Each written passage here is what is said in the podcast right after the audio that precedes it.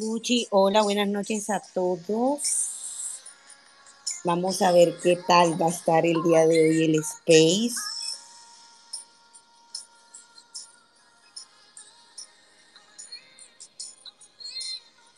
Luchi, Listo, ya. creo que es la primera vez que tú estás de hablante en un Space mío, creo. Sí, es la primera vez. Estoy feliz, Luchi, por fin se me hizo un sueño. Estaba No. detrás de esto hace mucho rato. Vane, te quiero mucho. Lo mismo, Lu- Luchi. Vamos a esperar a Natalia. Por favor, si ven a Julio o a Daniel, me van avisando, porfa. Claro ya les sí. mandé los links. Eh, querido Joan, César, Juan, Santiago, querida Laura, Cristian, querido de mi vida, la otra semana tenemos Space contigo. Eso va a estar candela, señores. Mañana saco la programación de la próxima semana. Y bueno, doctora Andrea, la doctora, ¿cómo estará? Ya resignada, ganó Pedro Castillo. La palabra. Vamos a darle la palabra a la doctora para que nos cuente cómo va, qué se siente en Perú en este momento con lo que ha pasado.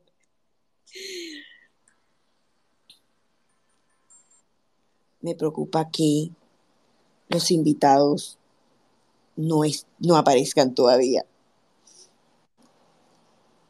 Hola, hola André, ¿qué más? Cuéntamelo todo. ¿Qué se siente ya estar bajo el yugo opresor de un régimen? de un régimen comunista. No, te cuento que todavía no, todavía no, no, no han dado los resultados. No, pero Están ¿cómo todavía, así? no, todavía no. O sea, ya se contaron el 100% de los votos, pero hay cerca de 800 mil votos eh, impugnados. Y Más de esto lo- 800 mil votos impugnados y la diferencia son que 40 mil. así es. Entonces, Entonces están revisando uno a uno y bueno, han sacado ahorita, justo estaba leyendo que han sacado, creo que, no sé, no sé la cantidad, pero sí hay un gran porcentaje de firmas falsas en, en esas en, esos votos eh, impugnados. Entonces, esto va para largo. Yo espero que el 28, que es cuando se posesiona el presidente, ya tengamos una respuesta si somos un país comunista o no. quiero, quiero darle la palabra al profesor Inversia porque hoy hizo un hilo muy interesante de 15 minutos que vio el debate de lo que sucedió en el debate, en el primer debate de presidencial o prepresidencial, no sé cómo llamarlo, entre el candidato Gustavo Petro y el candidato o el precandidato Roy Barreras. Entonces, profe, no sé si, si, si, puede, si puede subir mientras llegan los, los invitados, que nos haga un resumencito desde su punto de vista económico de lo que pasó. Aunque bueno, no sé si el profe de pronto puede estar en clase. Ah, no, ya me aceptó la, la palabra. Eh, Hola, profe. pero bueno, Nati, Luchi, Vane, ¿qué más pues? Bien, profe. Ay, hombre. Pues me vi ese gran debate por el pacto histórico de ¿Pero se lo vio todo al final o fue solo 15 minutos? No, Vane, ¿vos crees que yo iba a aguantar esa maricada dos horas y media que duró? No, hombre. Ah, duró tanto. Sí, y con los primeros 15 minutos hice el hilo. 15, 15, o sea, no necesité dos horas para sacar argumentos porque lo primero que empezaron a debatir fue el tema de la renta básica universal y cómo la iban a pagar. Y, de entrada les digo, y aprovechando que no está el invitado acá, Roy Barreras es un lagarto hijo de puta que no tiene nada de argumento. No, es que qué pena que se me salga el agrario, pero es que ese man sí. No, ese Roy Barreras es un desastre. Y, y no sé si no, todas las preguntas que le hacían, siempre antes de responder, eh, hacía, un madrazo contra el gobierno actual. Por ejemplo, ¿de dónde van a financiar? Y a Roy, Barreras dijo, eh, antes de, responder, es que bajo el gobierno nefasto actual y el Estado, no sé qué, o sea, siempre tienen que empezar con un tema de crítica y de lucha de clases. Y, la verdad es muy, muy, muy maluco escuchar esos debates así. Petro paradójicamente no aludió tanto al tema de las clases, obviamente ese es su, su argumento de, Rey, pero sí me preocupó muchísimo que cualquier cosa que le preguntaban de financiamiento, todas las respuestas apuntaban al Banco de la República como mecanismo de liquidez, o sea, y fue enfático, Banco de la República como mecanismo de liquidez, como liquidez, como liquidez. Eh, el Banco Agrario para financiar las cooperativas juveniles. ¿Cómo se va a financiar el Banco Agrario? Con el Banco de la República. O sea, el hombrecito está viendo al Banco de la República como yo lo pienso, como una caja menor y eso me dejó sumamente preocupado. Bueno, creo que vamos a tener que buscar a esos candidatos más pronto que tarde porque está como grave la cosa. Eh, mm, me preocupa un poco porque hablé con Daniel ahorita a las antes de 8, con Julio esta mañana, estaban confirmados eh, no sé si me ayudan con el hashtag o algo así para ver, es la primera vez que de pronto ya, se, ya llega a las 8 y 30 de la noche y ninguno de los dos invitados a... Bueno, pero Julio ya vio el link. ¿Será que tiene problemas? Y Daniel, bueno, Daniel si no ha visto el link. Em, ah, bueno, ya Julio me pidió la palabra. Qué pena con Julio, que ya estaba aquí. Entonces vamos a ir comenzando con Julio. Pueden comenzar a, eh, ya saben que se va a utilizar el hashtag libertarios en las, en las O. Así que, bueno, vamos a arrancar con esto. Vamos a esperar que Julio comience. Nati, adelante con las reglas, porfa. Hola, buenas noches. ¿Me escuchan bien? Perfecto, Nati. Ok, bueno, vamos a darle un minutito a estas reglas para leerlas y voy a reiterar tres veces una de las reglas. La primera, y es la del hashtag preguntas solo por hashtag libertarios en las O. Siempre usamos las opinadoras, pero esta vez no nos alcanza el término. Así que por eso, libertarios en las O, para que todos hagan sus preguntas y puedan ser leídas aquí en el, en el, space. Empezamos. Este espacio es grabado, así que todos los que entran a esta sala autorizan ser grabados como oyentes o como hablantes y si no estás de acuerdo, tendrías que retirarte. Usa nuestro hashtag para preguntas. No es el hashtag las opinadoras, es el hashtag libertarios en las O. Si estás de oyente y quieres hablar, solicita tu micrófono. Esta mano izquierda de tu perfil. Regla 1.1, esta es la segunda regla más importante. Un minuto de intervención, una pregunta. Si yo manejara el space, yo lo silenciara, pero como la dueña es doña Vane, entonces seguramente van a hablar de más, pero ya saben, manténganse en 1.1, un minuto, una pregunta. No interrumpan si son hablantes. Si quieren hablar, levanten la mano. Es el emoji de la mano está en el corazoncito que tienen a mano derecha inferior. Si ya hablaron, si ya preguntaron, se dan el turno para que otro pueda subir.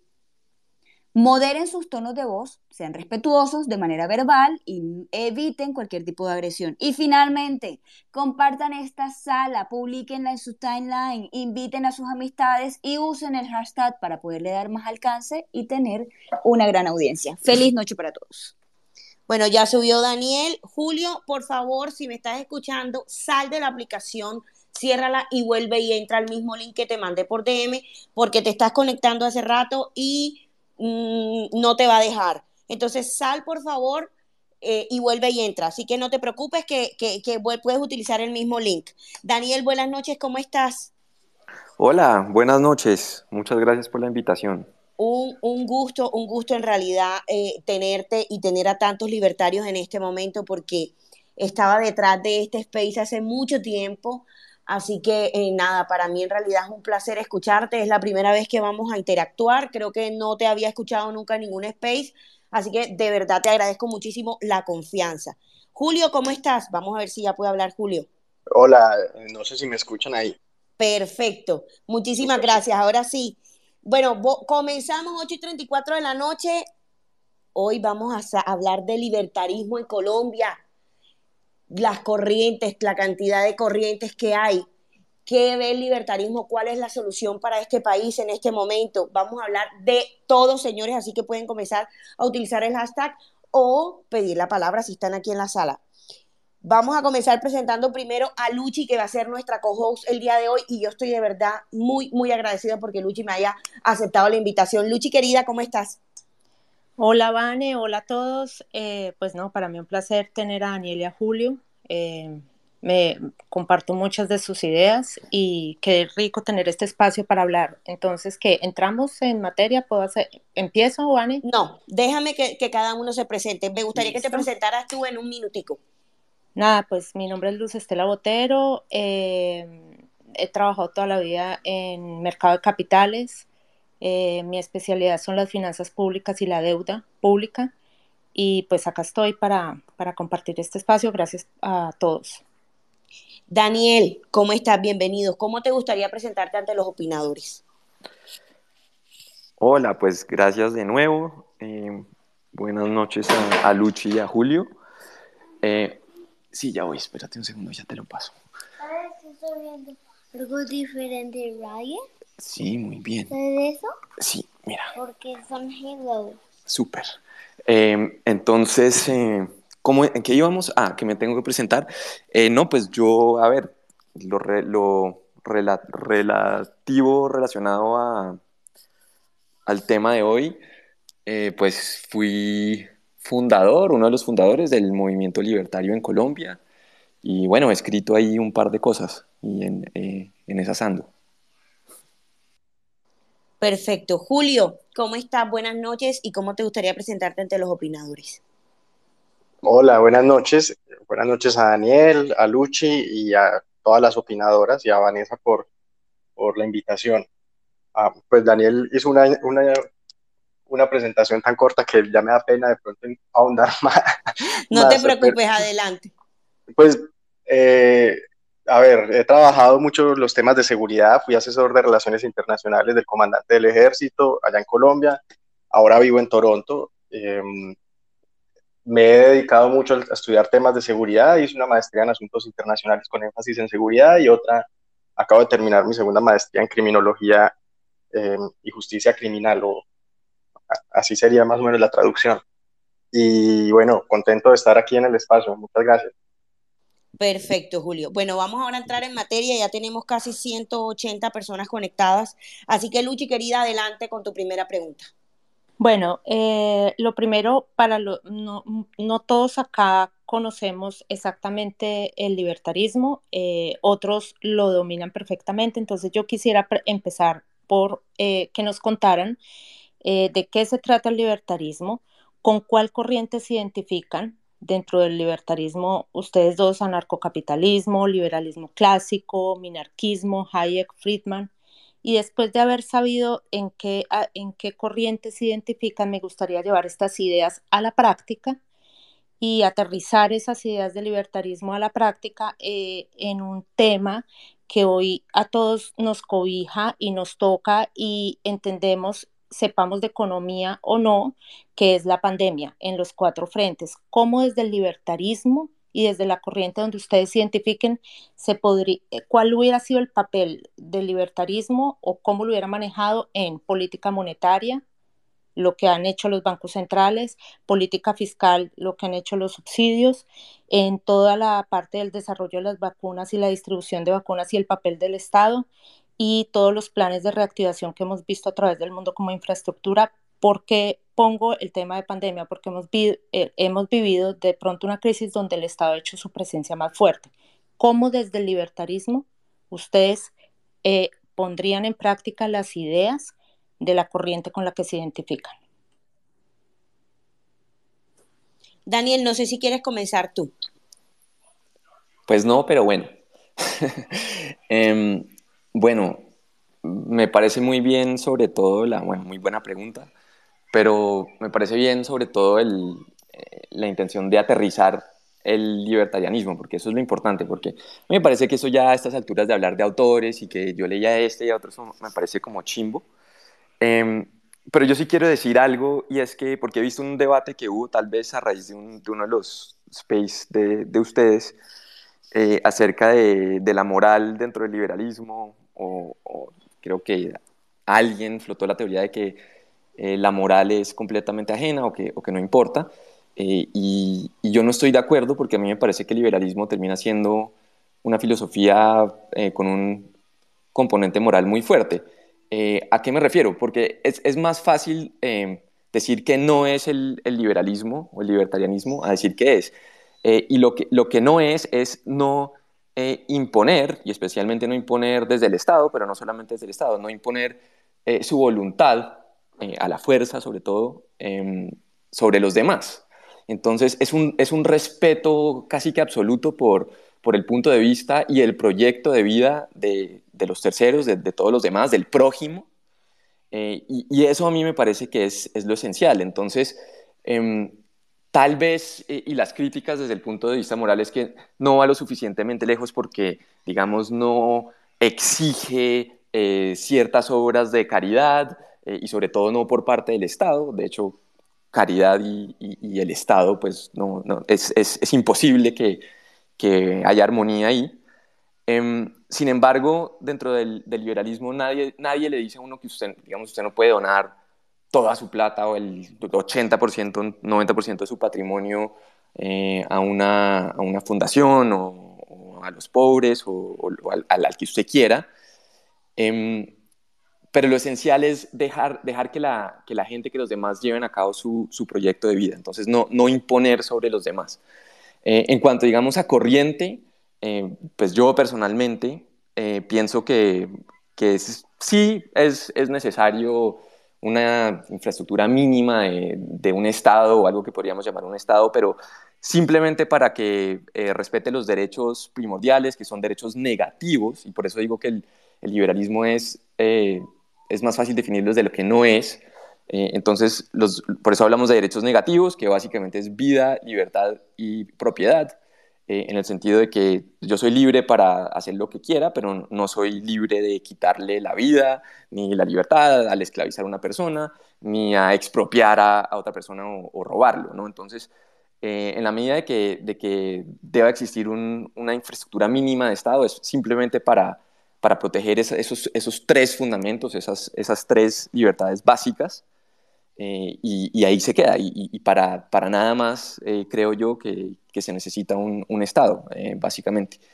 y en cuanto al tema de la, de la pandemia, y solo sí, para no alargarme mucho y, darle la palabra a Julio, pero yo lo que diría es que a, a, mí me llamó la atención cuando empezó la pandemia hace un año, un poco más de un año, que muchos de esos comentaristas están diciendo que eso demuestra que este es el, el fin del capitalismo y, que no hay libertarios en pandemia y que ser libertario en pandemia es una contradicción. Eh, y a mí me parece que lo, que lo, que se ha demostrado es, es, todo lo contrario, sobre todo en el tema de las vacunas. Em, pues digamos, hubo, eh, en el caso de la, de la vacuna eh, de esta firma BioNTech, hubo alguna participación del Estado alemán, pero ya cuando estaban muy, muy desarrollados. y fue realmente el sector privado, con, el, con ánimo de lucro, el que desarrolló las vacunas y sobre todo las, las vacunas buenas, las vacunas que, quiere la gente. Eh, y es gracias a eso que, hemos visto cómo, cómo, se ha recuperado pues, en los países que más han vacunado y sobre todo en el mundo desarrollado, como ya las cosas están regresando más o menos a la, a la normalidad y las economías se están recuperando. Y bueno, eh, yo sí creo que, que la deuda y el, gasto público que, que, hubo, inclusive medidas excesivas de cuarentena, fueron un, grave error, lo escribí en el momento. Eh, y, pero bueno, eh, digamos que eh, también como el, hecho de que Zoom hoy sea un verbo y, sea parte de, la vida de, todos nosotros, demuestra cómo también un sistema de libre mercado se adapta casi que a cualquier circunstancia mucho más rápido de lo que haría un sistema planificado centralmente. Entonces lo voy a dejar ahí y bueno, seguimos. Había otra parte de la pregunta, pero si quieres la, sigue Julio y después retomamos la pregunta sobre cómo hubiera sido, creo que así la entendí, Luchi, cómo, según el libertarismo, cómo debieron manejarse el tema de la política monetaria, fiscal, la distribución de la vacuna y la, y, la, y la reactivación económica. Entonces, Julio, adelante, por favor. Bueno, muchas gracias. Eh, yo quería agregar una cosita de, del principio de la introducción. Bueno, yo también estuve involucrado en la, fundación del Movimiento Libertario, acompañé a Daniel en su campaña a la alcaldía en el 2015 y después dirigí el Movimiento Libertario también, también con la idea, obvio, de aterrizar el debate mucho más a temas de, pronto de política pública y, y, dejar los debates filosóficos más hacia, pues, hacia temas académicos. yo me defino como o, comparto las ideas de lo que por lo general se entiende como liberalismo clásico. Y creo que el libertarianismo lo ubicaría así, seguramente habrá personas que no están muy de acuerdo conmigo, pero yo ubicaría el libertarianismo dentro de una, una tendencia general del liberalismo. Em, en, en, en, un momento en Estados Unidos había lo que se llamaba una crisis del conservatismo y una crisis del liberalismo, de, lo que ellos conocen como liberals, que es más o menos lo que entenderíamos ahora por socialdemócratas, y se publicó un artículo de un, autor muy famoso llamado Carl Hess, que, lo publicó en la revista Playboy, y él lo que hace más o menos es tratar de unificar tendencias, por ejemplo, la oposición a la guerra, eh, em, a la guerra de Vietnam en ese momento, y, y tomar otras ideas de conservatismo fiscal y de libre mercado y mezclar esas dos ideas y darle forma a, lo que se conoce como libertarianismo. Eh, entendiendo pues como bien decía Daniel, una como entendiendo que el Estado tiene que tener un rol bastante limitado en la vida de las personas. El liberalismo en general, entonces, pues, y el libertarianismo como parte de, esa tendencia política general, yo lo, yo lo definiría tal vez como una serie de, eh, posturas filosóficas y políticas respecto a cómo debemos organizarnos o cómo podríamos organizarnos eh, en sociedad teniendo la libertad como el valor fundamental que permite esa organización y que permita que la sociedad sea estable, que haya un orden estable, eh, que respete los derechos individuales de las personas. respecto al tema de la política fiscal, yo no soy un experto en temas de política fiscal y no, no, no iría a, hablar de temas eh, con, con, mucha profundidad si no es mi experticia. Sin embargo, yo soy amigo, por ejemplo, de que se permita el ahorro en, en, en, dólares en Colombia. Me parece una locura que no se permita. Soy amigo de que la gente elija su moneda y que no sea el Estado que haga un curso forzoso de moneda. Eh, y en política fiscal, ese liberalismo tal vez se puede traducir en, una política fiscal responsable, austera, que mida muy bien los ingresos y los gastos, teniendo en cuenta que cuando el Estado incurre en deuda, está vulnerando los derechos de las futuras generaciones porque está tomando ingresos de esas personas que todavía no han ganado y no han nacido y no han votado por las políticas públicas que se están ejecutando y los está obligando a pagar algo que ellos no han decidido o, los está obligando a obtener una obligación que ellos no han decidido obtener. Entonces, creo que desde esa perspectiva, y atándolo con lo que, lo que decía Daniel, desde esa perspectiva, el liberalismo también tiene un gran componente moral. Yo no creo que sea una filosofía moral. El problema es, y, por lo general los paleolibertarios, que creo que son los que sostienen esta tendencia, y si quieren más adelante hablamos también de, en qué consiste esta tendencia, aunque yo no la entiendo para nada, pero eh, ellos tienden a decir que el, libertarianismo o el liberalismo no tiene una, un componente moral porque no le dice a las personas, por ejemplo, cómo ser feliz, cosa que pues es, es, algo imposible, se lo puede decir a un, psicólogo, pero no se lo va a decir ningún teórico de política pública, ni ningún teórico de economía, ni, ni nada por el estilo. yo, a mí, a mí me gusta esta discusión, me parece que, que, es muy interesante. El tema de autores y todo me parece que es muy relevante, sobre todo porque en el plano académico es, sobre, el lugar en donde se da el debate del anarcocapitalismo y, y tal vez también del minarquismo en la práctica, en temas de política pública, el liberalismo clásico tal vez es la tendencia que por lo menos le abre la puerta, desde mi perspectiva, a una implementación de teorías un poco más eh, que limiten más el, rol del Estado en la vida de las personas. Em, y por eso creo que por lo menos debe, debe entenderse la importancia de la academia y, la importancia de todas estas discusiones, aunque suenan súper aburridas y súper tétricas, pero que se debe entender que existe una importancia enorme en, mantener también e, ese nivel de discusión respecto a autores, teorías, etc.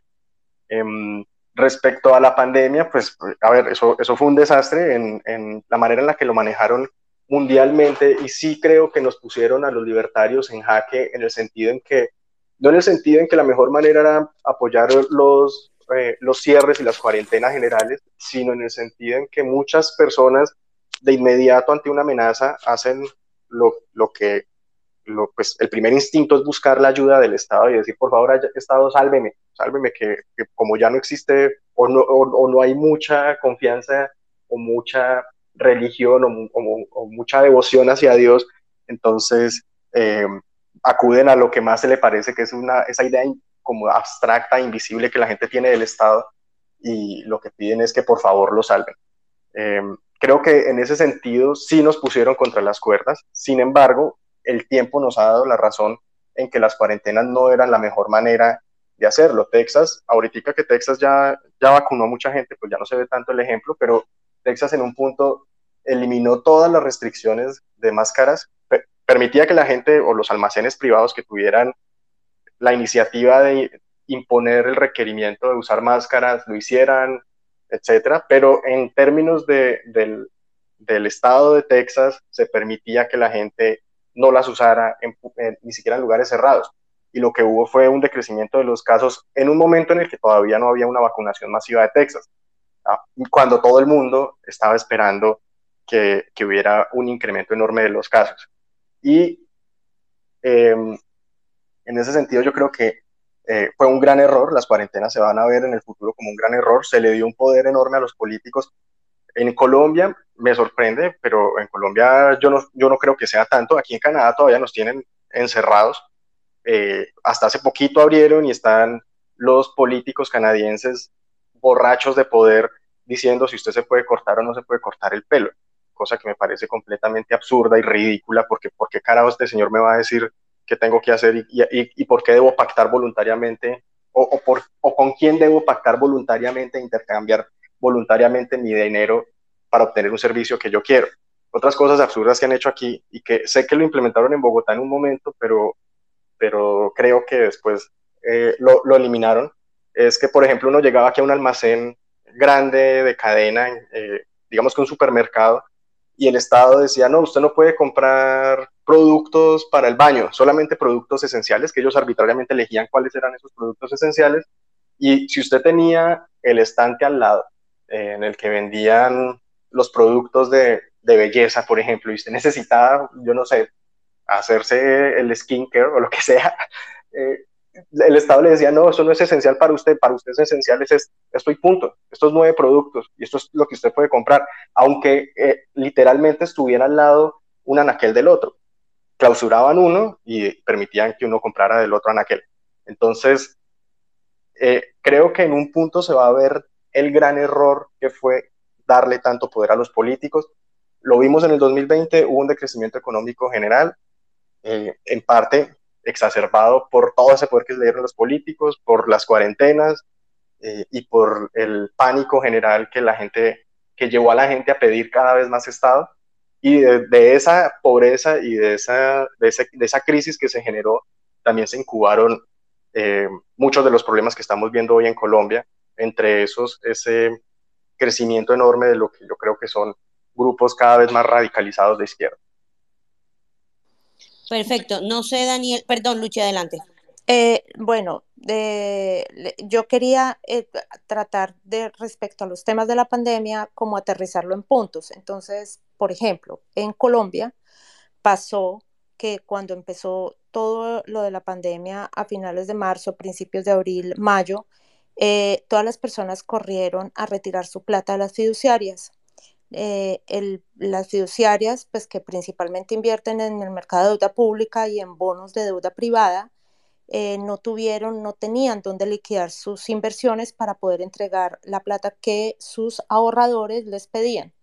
A lo cual una respuesta fue el Banco Central. El Banco Central de nosotros, que es totalmente independiente y pues a través de los años tiene una muy buena imagen y bien ganada, salió a eh, comprar papeles de deuda pública al mercado y por primera vez en la historia a comprar bonos de deuda privada. Esto le permitió a las fiduciarias liquidar esas inversiones y poder entregarle la liquidez a sus ahorradores. Eh, como nunca antes habíamos vivido una situación tan extrema como esta, eh, desde el libertarismo, cómo se hubiera manejado el papel del Banco Central, porque claramente gracias al Banco Central en la pandemia fue que se halló la estabilidad financiera. Entonces, eh, es de las preguntas que yo me he hecho compartiendo muchos de los principios de una filosofía liberal clásica. Entonces, quería preguntarles a ustedes dos exactamente este ejemplo que les di de Colombia, ¿Qué piensan ustedes desde los fundamentos del libertarismo? A ver, primero acerca de los, de los bancos centrales. Em, a mí me parece que eh, estamos seguramente todos acá, bueno, por lo menos los liberales libertarios, estamos de acuerdo que eh, para que si opera el mecanismo de los precios y si se deja operar sin intervención del Estado, eh, es la manera más, más justa, es decir, obviamente más eficiente, pero también más justa eh, de que pueda operar una sociedad. Y como sabemos, eh, los precios es algo que surge espontáneamente em, cuando, cuando se deja operar, no cuando hay controles de precio como, como en Venezuela o inclusive ha pasado en Colombia. Em, son, son señales que comunican fenómenos extremadamente complejos eh, y lo comunican de una manera muy sencilla que cualquier persona eh, lo puede entender. Eh, por ejemplo, cuando hay escasez de alguna materia prima en algún lugar lejano del mundo, entonces pues un alza de, precios comunica ese, ese, evento sin que, sin que todo el mundo tenga que estar enterado exactamente de la, de la causa. entonces, y eso así en general funciona una, una economía de mercado. Entonces, a mí me parece que em, no está bien que uno de los precios, o quizá el precio más importante de todos dentro de un mercado, que es la tasa de interés, eh, la fije un eh, organismo estatal, eh, en, este en, este caso un, banco central. entonces, digamos que yo no soy muy amigo del, concepto de, los bancos centrales como, como, han surgido y sobre todo como han venido operando en, en las últimas décadas. Y en el ejemplo que tú mencionas específico, pues yo diría varias cosas. Primero que todo, si estamos hablando de instituciones privadas, pues las, las, personas que invierten están corriendo un riesgo. Em, si en un momento quieren retirar su dinero y, por cualquier razón no se puede, pues en un sistema de mercado real, pues los privados, tanto los los inversionistas, como las personas que están manejando esas inversiones, tienen que, em, sin importar las circunstancias, tienen que, eh, digamos, enfrentar las consecuencias. Y no le compete al Estado en, en, este caso el Banco Central, salir a rescatarlos con, con la plata de todos los demás. Em, y también estoy completamente en contra, completamente en contra de la compra de, eh, de bonos eh, privados eh, por parte de, de, cualquier banco central. Y obviamente que es lo que se ha visto, se, se está viendo en Estados Unidos y, y, tú dices que eso estabilizó la economía. Bueno, de pronto, pero yo creo que también hay que mirar eh, el largo plazo. Eh, yo no creo que estos experimentos de, política fiscal vayan a terminar bien, em, pero más allá, digamos, de, las consecuencias financieras y, que, puedan crear nuevas burbujas, que seguramente lo, han estado haciendo y que vayan a explotar, em, digamos, en el tema filosófico es que no les compete, no les compete usar dinero que, no es de ellos o crear dinero de la nada eh, para rescatar a privados. Entonces, yo creo que, que eso debe ser muy claro, eh, o por lo menos es, es mi punto de vista. Daniel, pero ¿cuáles son las consecuencias? Eh, listo, en eso, claro, eso en la teoría, y yo estoy de acuerdo en todo lo que acabas de decir, pero en, las en, en, el, en, la, en el momento práctico, ¿cuáles son las consecuencias eh, reales a las cuales tú dices que ellos se tienen que enfrentar en ese momento? Porque las pantallas no tenían bit para ellos poder liquidar esas inversiones. Eh, eh, porque realmente el mercado colombiano pues es un mercado que por lo regulado y la falta de desarrollo, en fin, ese es otro tema, eh, es un mercado que es más ilíquido que un mercado de capitales de Estados Unidos o Europa. Conclusión, no había dónde vender. que la consecuencia en ese momento es cuál? Porque entonces la gente no puede retirar su plata, o la, esa es la consecuencia o la consecuencia es alguna pena para los, las fiduciarias o los fondos de inversión. ¿A qué te refieres con esa consecuencia? Bueno, a ver, tú estás, tú, tú estás diciendo que, que, que, no hay dónde vender, pero dices también que hay una cantidad, de, que, es un tema de regulación también. Eh, entonces, pues mira, no, no conozco específicamente el caso eh, al que te refieres, eh, pero en, términos generales es como la, digamos, la crisis del, 2008 en, Estados Unidos. Eh, siempre, siempre que hay una crisis, siempre que hay una crisis surge, surge la, idea de que no, esto es, esto es tan grave, esto es tan grave que hay que intervenir y hay que hacer algo y hay que, hay que rescatar, si sea los bancos, porque si no, pues va a estallar la economía y nos vamos a morir todos, básicamente. Eh, el problema con, con, esa filosofía es que pues, terminan creando empresas zombie o empresas que, que no deberían existir, simplemente existen por, por eh, inyección de capital del, del Estado.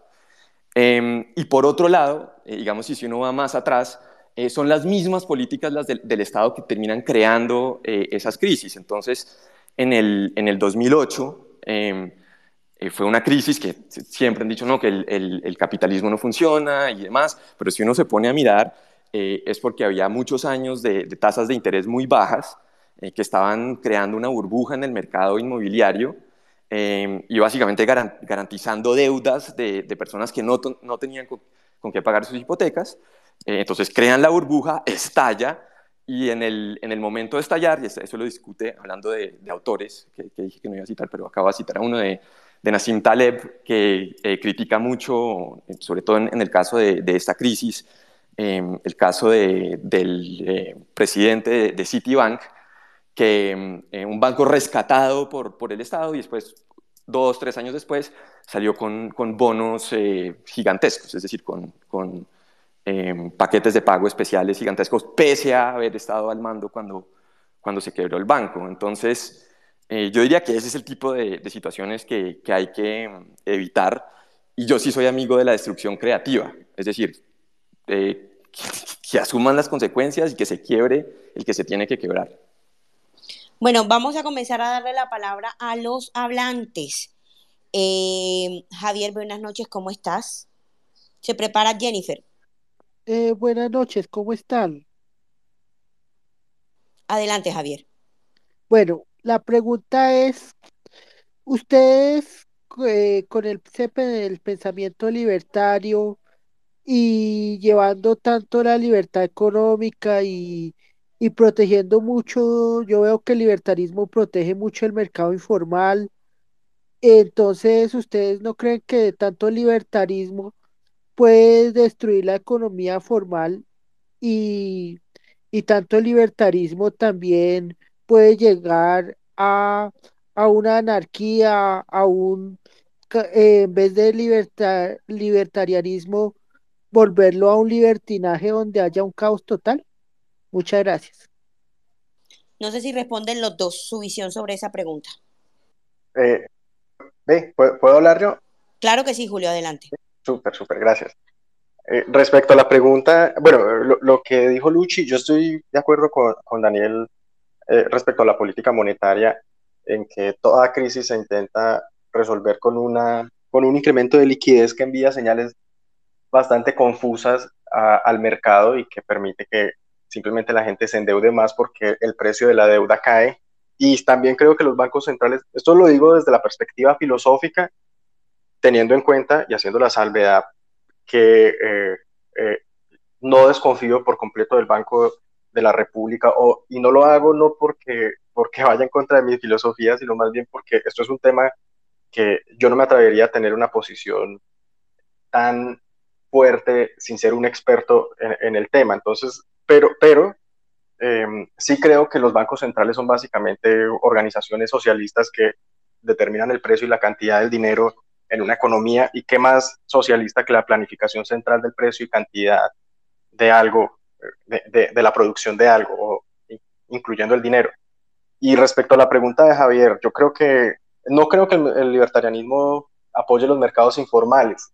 Yo lo estoy hablando desde la perspectiva no anarcocapitalista, sino desde una perspectiva de liberalismo clásico. Creo que es justamente lo contrario. Hay una tendencia que se llaman los agoristas, que sí están a favor de todos los mercados ilegales y piensan que esas transacciones van a ayudar a, um, acabar con el Estado. Yo no comparto esa tendencia, entre otras cosas, porque pienso que el orden que se crea es muy inestable y termina generando violencia, que es una um, violación sistemática de los derechos de propiedad de las personas.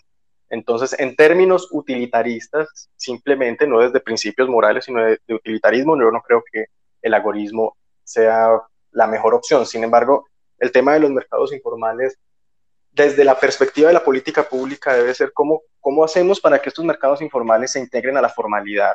Y la forma o la, o la manera es disminuyendo los costos de ser formales. Y el problema en Colombia es que eh, esos costos son bastante altos, los costos de la formalidad. El que haya hecho una vuelta en la Cámara de Comercio sabe, el, que, el que haya creado una fundación o una empresa y después haya intentado cerrarla, sabe la tortura que es lidiar con esta gente. Saben la tortura que es lidiar con la DIAN. Eh, y, digamos que esto se lo pueden pedir de pronto un empresario, digamos, eh, en términos del de debate filosófico que se da actualmente, es bastante desigual, porque un empresario que tiene millones y millones de dólares puede darse el lujo de ir y gastarle dos o tres días a la DIAN o lo que sea que dure hacer la vuelta y los 20 o 30 días que puede durar crear una empresa y después la otra cantidad de, de días que puede durar eh, cerrar la misma empresa. Sin embargo, una mujer que, o un señor que venden empanadas en la calle, tiene su microempresa, eh, esa persona que vive del día a día no tiene la forma de gastar todo ese tiempo para irse a lidiar con burócratas y lo que hace el Estado es empujarlos hacia la informalidad. La pregunta es cómo se formaliza, pues reduciendo los costos de la, de la formalidad. Entre esas formas, yo creo que debe incluirse la eliminación del salario mínimo, por ejemplo, o todas las demás trabas burocráticas y regulatorias para la creación de empresas y para que la economía opere en general.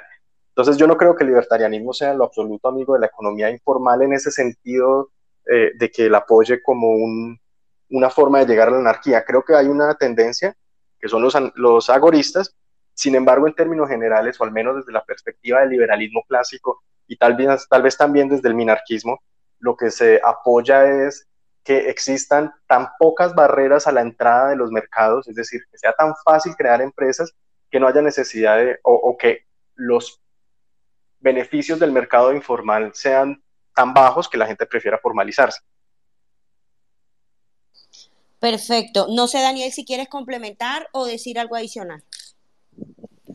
No, en general estoy de acuerdo con lo que dijo Julio. Em, por lo menos yo eh, nunca he defendido abiertamente la informalidad. El, el, el, asunto, y me parece que el mejor autor en este, en este caso es Hernando de Soto, eh, en el eh, otro sendero, hablando específicamente del caso de Perú, pero aplica a todo el mundo subdesarrollado. Em, yo, de hecho, yo hablé una vez, entrevisté una vez a Hernando de Soto, eh, que fue candidato presidencial en estas últimas elecciones en, en Perú y si, hubiera pasado a, segunda vuelta tal vez eh, le hubiera podido ganar a Castillo, no, no estaríamos tan mal como, como ahora. Pero él, él, dice, mire, cuando usted tiene una situación donde el 50% eh, de la economía o el 60% de la economía es informal, como puede ser Colombia, entonces hay, hay dos opciones.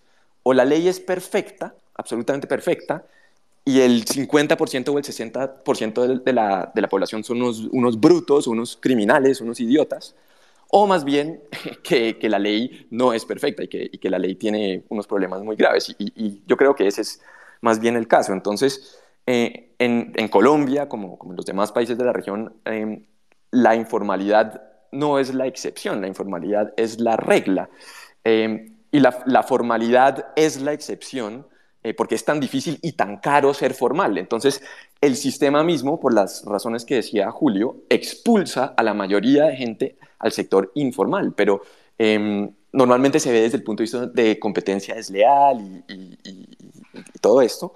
Eh, pero el problema real no es ese, sino el problema real es que al tener uno un, negocio, una propiedad, inclusive una vivienda informal, eh, el precio es, es mucho menor, no hay derechos de propiedad, entonces cualquier persona eh, se lo puede quitar a la fuerza también, pero aparte de eso, entonces, digamos, cualquier activo no se puede, por ejemplo, hipotecar, e, entonces el precio de los activos se reduce muchísimo. Entonces, por eso hay que formalizar, pienso yo, pero hay que formalizar de una manera que, que, no, que, no, cueste, es decir, que no cueste básicamente nada para la persona que se está formalizando y que sea sencilla y, y que no sea eh, un castigo a la formalización como es Colombia. Y, por ejemplo, las cámaras de comercio, que ni siquiera son técnicamente el Estado, pero tener que pagar el registro mercantil eh, es, un, es, un, impuesto de facto y es, eso sí que es, inmoral. Eh, y es, escandaloso si uno lo piensa. Lo que pasa es que pues, los empresarios lastimosamente están acostumbrados a ello, em, pero digamos esa sería una institución que yo eliminaría mañana, si, si fuera posible. Entonces no es, no es, estar, en, no es estar a favor de la, de la informalidad, sino es, es, más bien estar en contra eh, de estas reglas tan absolutamente rígidas y absurdas que expulsan y, causan graves daños eh, para la, la mayoría eh, que termina en la informalidad, yo diría que seguramente en contra de su voluntad. Perfecto. Sigue Jennifer y se prepara Cristian. No sé si Cristian va a hacer algo, algún comentario. Jennifer, querida, adelante. Hola, un saludo para todos. Bueno, yo más que preguntas quería pues eh, dar mi aporte con relación al libertarismo en Colombia. Eh, pienso que el libertarismo vino a, primero que todo, unificar a todos los que defendemos estas ideas que eh, esta corriente de pensamiento defiende, ¿no? La vida, libertad, propiedad privada. Este, que entiende que el Estado, si bien cumple alguna función, concentra mucho poder en, unos pocos y hay que mantenerlo controlado e ir desmontándolo. ¿no? Para evitar todas las cosas que han estado ocurriendo. Y que es, el libertarismo ha entendido bien cómo es la batalla de, eh, en contra de la izquierda, que ha sido lo que las personas que se identifican de derecha no han podido entender, ¿no? Entonces ha aportado muchísimo. De hecho, uno de los ejemplos que yo siempre pongo es el tema del voucher educativo, que en estos momentos ya hemos, aprovechamos lo que estamos haciendo la batalla eh, de las ideas, la batalla cultural, hemos aprovechado ese descontento y esa máscara que se le ha caído a FECODE con todo el tema de, esta cuarentena, la pandemia, ¿no? Y ha mostrado, hemos capitalizado eso en mostrar cómo usan la educación como una moneda de cambio para extorsionar a, los gobiernos de turno. Entonces, ¿qué hemos hecho desde el libertarismo. Hemos hecho este, eh, una campaña publicitaria para mostrar eso, evidenciar, y hemos creado una iniciativa que en estos momentos se llama COPAE, que es la Coalición de Padres Unidos por la Educación, para hacer acciones y darle la solución que es el voucher educativo y sacarnos de encima esta gran problemática este, que nos está afectando. Entonces, yo pienso que el libertarismo ha aportado muchísimo este, y eso es lo que hemos estado haciendo y hay muchas otras luchas que estamos haciendo que este, está ayudando a, un poco retroceder la izquierda. Gracias, Jennifer. Eh, Cristian, querido, ¿cómo ¿Puedo, estás? ¿Puedo hacer un comentario claro que al, sí, al respecto? Claro que sí, Daniel. Sí, muchas gracias, Jennifer. Y, y, bueno, genial que tengan esa asociación, los, los felicito. Eh, a, a, mí, yo estoy completamente de acuerdo con, con, lo que dices, que este es el momento y llevamos, algunos de nosotros llevamos muchos años impulsando el tema de la libertad educativa y a mí lo que me sorprende es que, bueno, yo estuve desde el 2014 eh, defendiendo el tema también de colegios en concesión eh, y me llamó la atención una vez porque en ese momento Gustavo Petro era alcalde de Bogotá y estaba tratando de eliminar los colegios en concesión que creó Peñalosa durante su primera administración, eh, porque el asunto era que los contratos estaban a punto de vencerse, porque eran de 15 años originalmente, eh, y Petro básicamente lo que quería, con presión de la, de la ADE, que es el, el satélite de FECODE en Bogotá, eh, querían pasar todos los 25 colegios al, distrito, eh, quitárselos a los, independientes que habían hecho una, gran labor demostrada también en los, resultados y en las cifras. Eh, bueno, y en una de las muchas reuniones en, en la que estuve, una madre de familia dijo, y, creo que le dijo a un, bueno, algún burócrata ahí de Bogotá, que dijo, bueno, si educar a un niño en el distrito cuesta tanto, entonces prefiero que me den esa plata a mí y yo la invierto eh, o yo escojo el colegio que, que a mí me parezca. Eh, y yo, pues no sé, pero no creo que esta señora hubiera leído a Milton Friedman y conociera la, la teoría del, del voucher educativo, del bono escolar pero se entiende muy, muy fácilmente y, y, y, estos, estos padres de familia que dieron la lucha tan admirablemente contra Petro eh, lo, lo, lo, tienen y lo han tenido muy, muy claro. Y, sobre, y bueno, yo llevo hablando acerca del peligro que representa FECODE y el obstáculo al, progreso que es FECODE desde esa época. Y a mí me llamó la atención que durante muchos años, inclusive desde la supuesta derecha en Colombia, los uribistas realmente no decían nada al respecto. Al contrario, cuando FECODE salía a marchar en contra del gobierno de Juan Manuel Santos, yo veía uribistas que hasta los alentaban porque era contra Santos. ¿no? Ahora que es contra ellos, ahora la cosa ya cambió. Eh, pero más allá de, de, la política, de uribismo, santismo y demás, este momento es importante porque, porque la gente, la gente que, la, hay que tener en cuenta que a la mayoría de la gente no le importa la política y no están pendiente, pendientes el, del día a día de qué pasó y quién dijo qué, pero la mayoría de la gente se está dando cuenta, gracias al paro, eh, realmente cómo opera FECODE y que son unos rentistas y que no les interesa nada la educación de los niños. Eh, y por eso creo que este es el momento de, de avanzar con el mensaje de, de, libertad educativa. Y de hecho, eh, he oído algunas personas que dicen, no, entonces estos del centro democrático que ahora están hablando de, del voucher educativo nos están quitando nuestras banderas, pero a mí me parece excelente porque no es que sea de ellos o no, sino nosotros venimos con este mensaje hace muchos años y que si ellos, ellos ahora lo quieren hacer y lo quieren implementar, eh, me parece perfecto. Y, y quiere decir que, que, como decía Jennifer, eh, hemos sido eh, muy, muy eficaces, hemos tenido resultados, pese a no ser un partido político, pese a no tener casi nada de financiación. Y, y a, a, mí sí me parece que el libertarianismo es, eh, es como una, una fuerza que, que, o un movimiento que juega en una categoría por encima, ¿no? como cuando uno tiene 12 años y juega 14 años, eh, así es el, el libertarianismo. Entonces, eh, eso es algo muy positivo y hay que seguir con eso. Gracias. Cristian, querido, ¿cómo estás? Buenas noches. Yo quería decir algo sobre... Sí, Julio, Julio, claro, y después ¿Sí? Luche. Sí, porque quiero contrapreguntarle a Daniel. Julio, permíteme un segundo, porque es exactamente retomando la última idea que dijo Daniel sobre eh, las ideas de los libertarios que están por encima de, muchas cosas y sobre el Centro Democrático hablando del voucher educativo y en fin, eh, y que este es el momento de difundir las ideas. ¿Cómo piensan ustedes que es, eh, que es la mejor forma de difundir esas ideas en este momento? Creando un partido libertarios, uno. Eh, número dos, entrando ustedes a los partidos de centro, centro derecha y difundiendo esas ideas ahí, o simplemente por encima de todo eso y desde la academia, porque desde la academia es que han inundado las ideas de izquierda, ¿cómo es la mejor forma ya que acabas de tocar ese tema exactamente de partidos, de cómo difundir esas ideas, eh, Daniel y Julio? siga Julio y, yo voy después. muchas gracias, muchas gracias Daniel y gracias Luchi también. Pues, yo, yo tengo una opinión también al, al respecto, quería eh, agregar sobre lo que había dicho Jennifer y que la felicito, me parece genial que se hayan organizado los padres de familia. Cuando Daniel se lanzó a la alcaldía en el 2015, parte de la plataforma era, por supuesto, los colegios por concesión. Eh, y yo agregaría, además de lo que mencionaba Daniel, que los colegios por concesión eran los que lideraban en calidad educativa. Era más o menos, si no estoy mal, Daniel me corregirá, de los 10 primeros, de los 10 mejores colegios distritales, los 7 primeros eran por concesión. Solamente había 24, 25.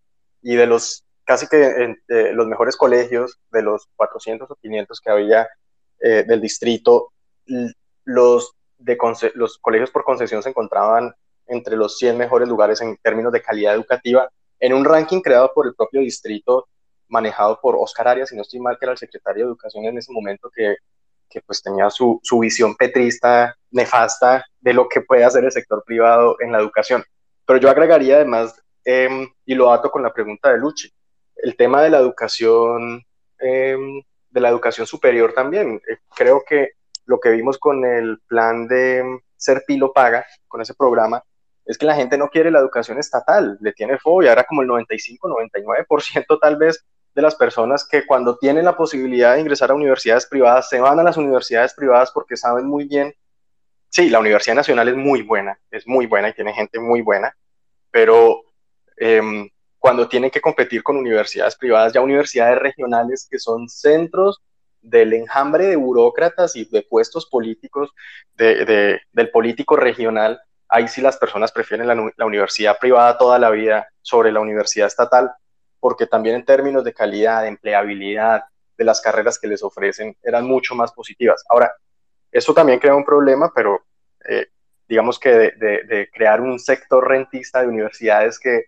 que crean cualquier tipo de programa simplemente para que el Estado eh, les empiece a financiar sus carreras y sus programas vía arrebatarle dinero a la gente para llevárselo a, las universidades. Pero creo que por lo menos eso, eh, lo que ocurrió con Serpilo Paga abrió el debate de, de qué tanto quiere la gente esa universidad estatal que pintan o que pintaban, porque ahorita ya el debate cambió como, como si fuera pues la, la gran maravilla.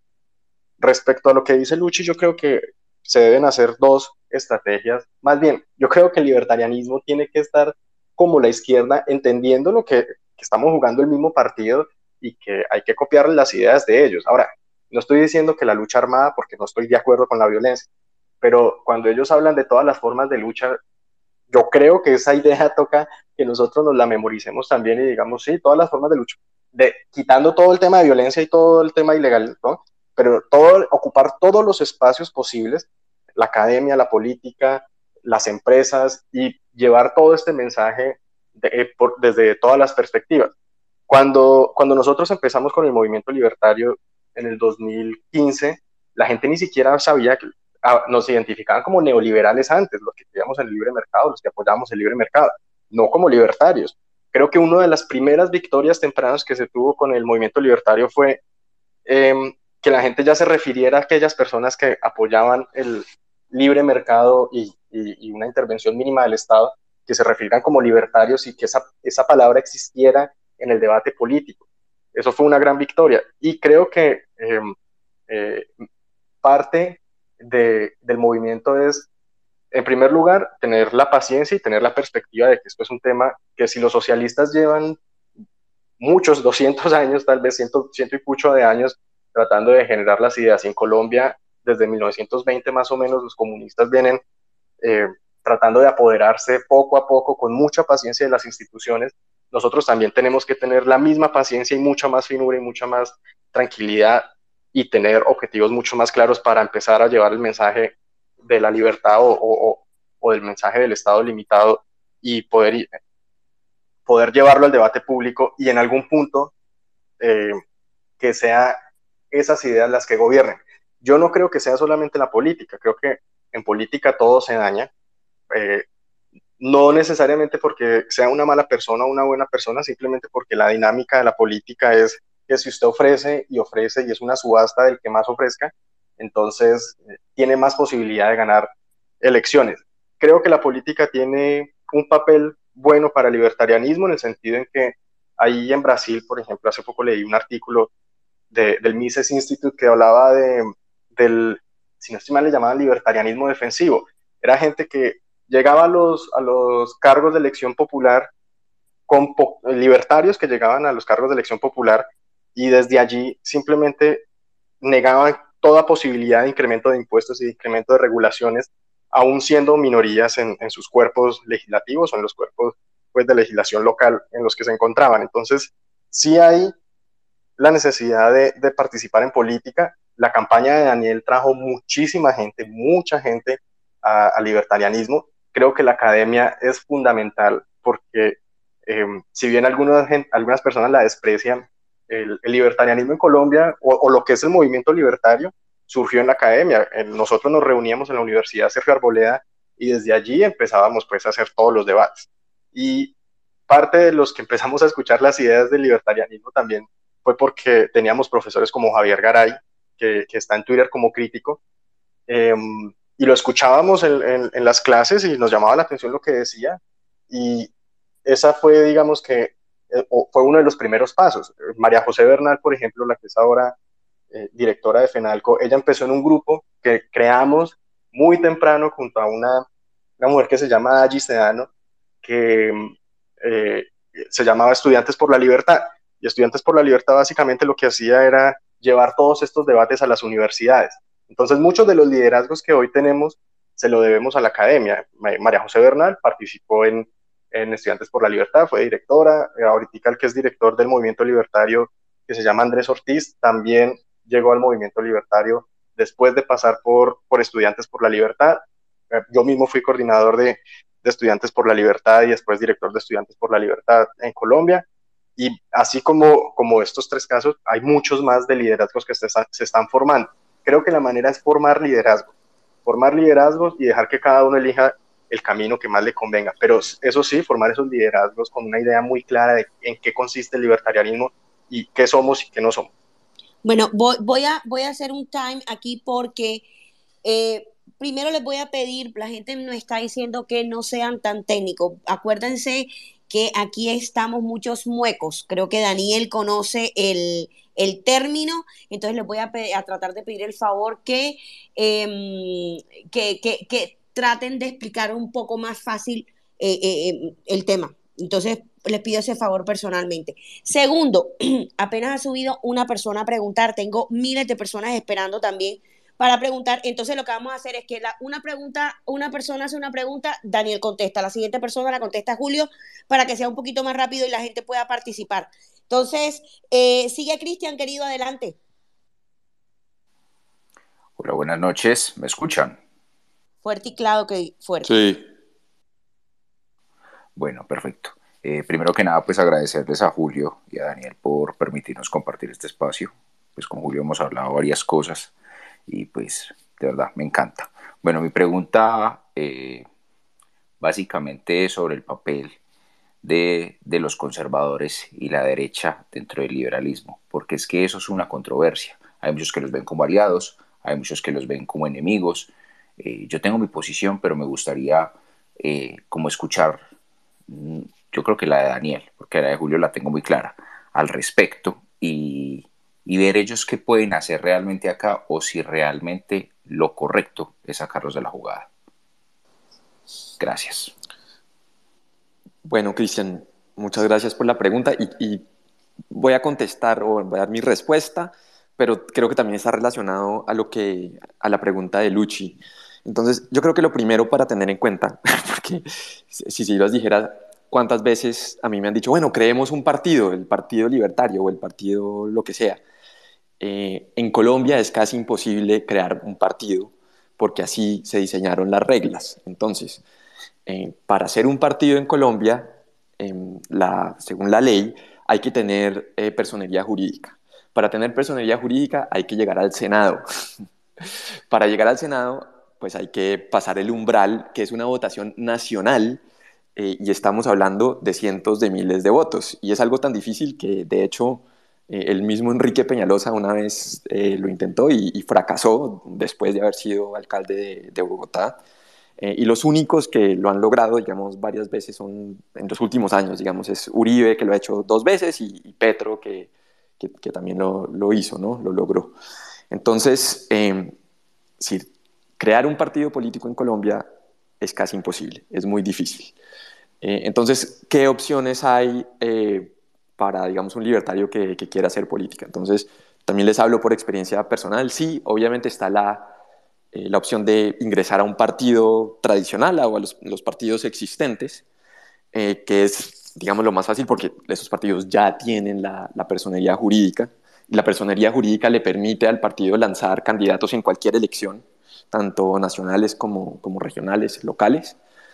Em, entonces, el problema con, con, los partidos, y yo diría que son todos, eh, pero yo lo, yo lo viví dentro del Partido Conservador, y ahí, digamos, voy al, al tema de, de Cristian, eh, es que uno diría, no, pues es que el, el digamos, el Partido Conservador es, es conservador y, podemos empezar con eso.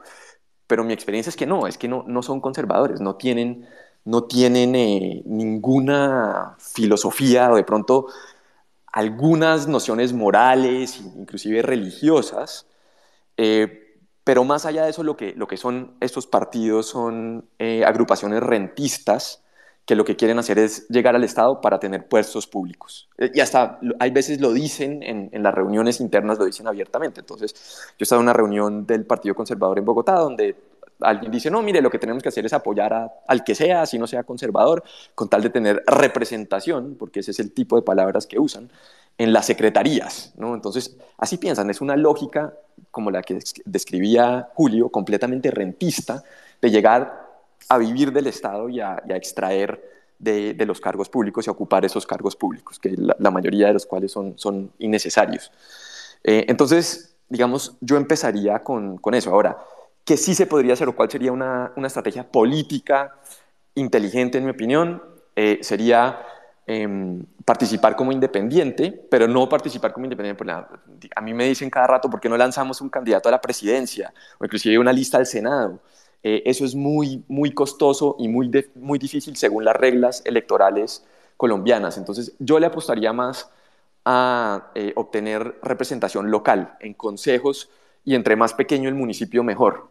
Y lo que decía Julio del ejemplo de Brasil, si uno llega, no es tan difícil llegar de concejal en, un municipio pequeño, por ejemplo, y, si un libertario convencido llega, eh, le va a ser bastante fácil eh, tomar acciones como las que dijo Julio, de, decirle no a cualquier eh, alza de impuestos y, este tipo de cosas, o simplemente ser un obstáculo al estatismo dentro de un organismo de estos. Entonces, y si se logra unos, unos consejos municipales y hasta de pronto una alcaldía.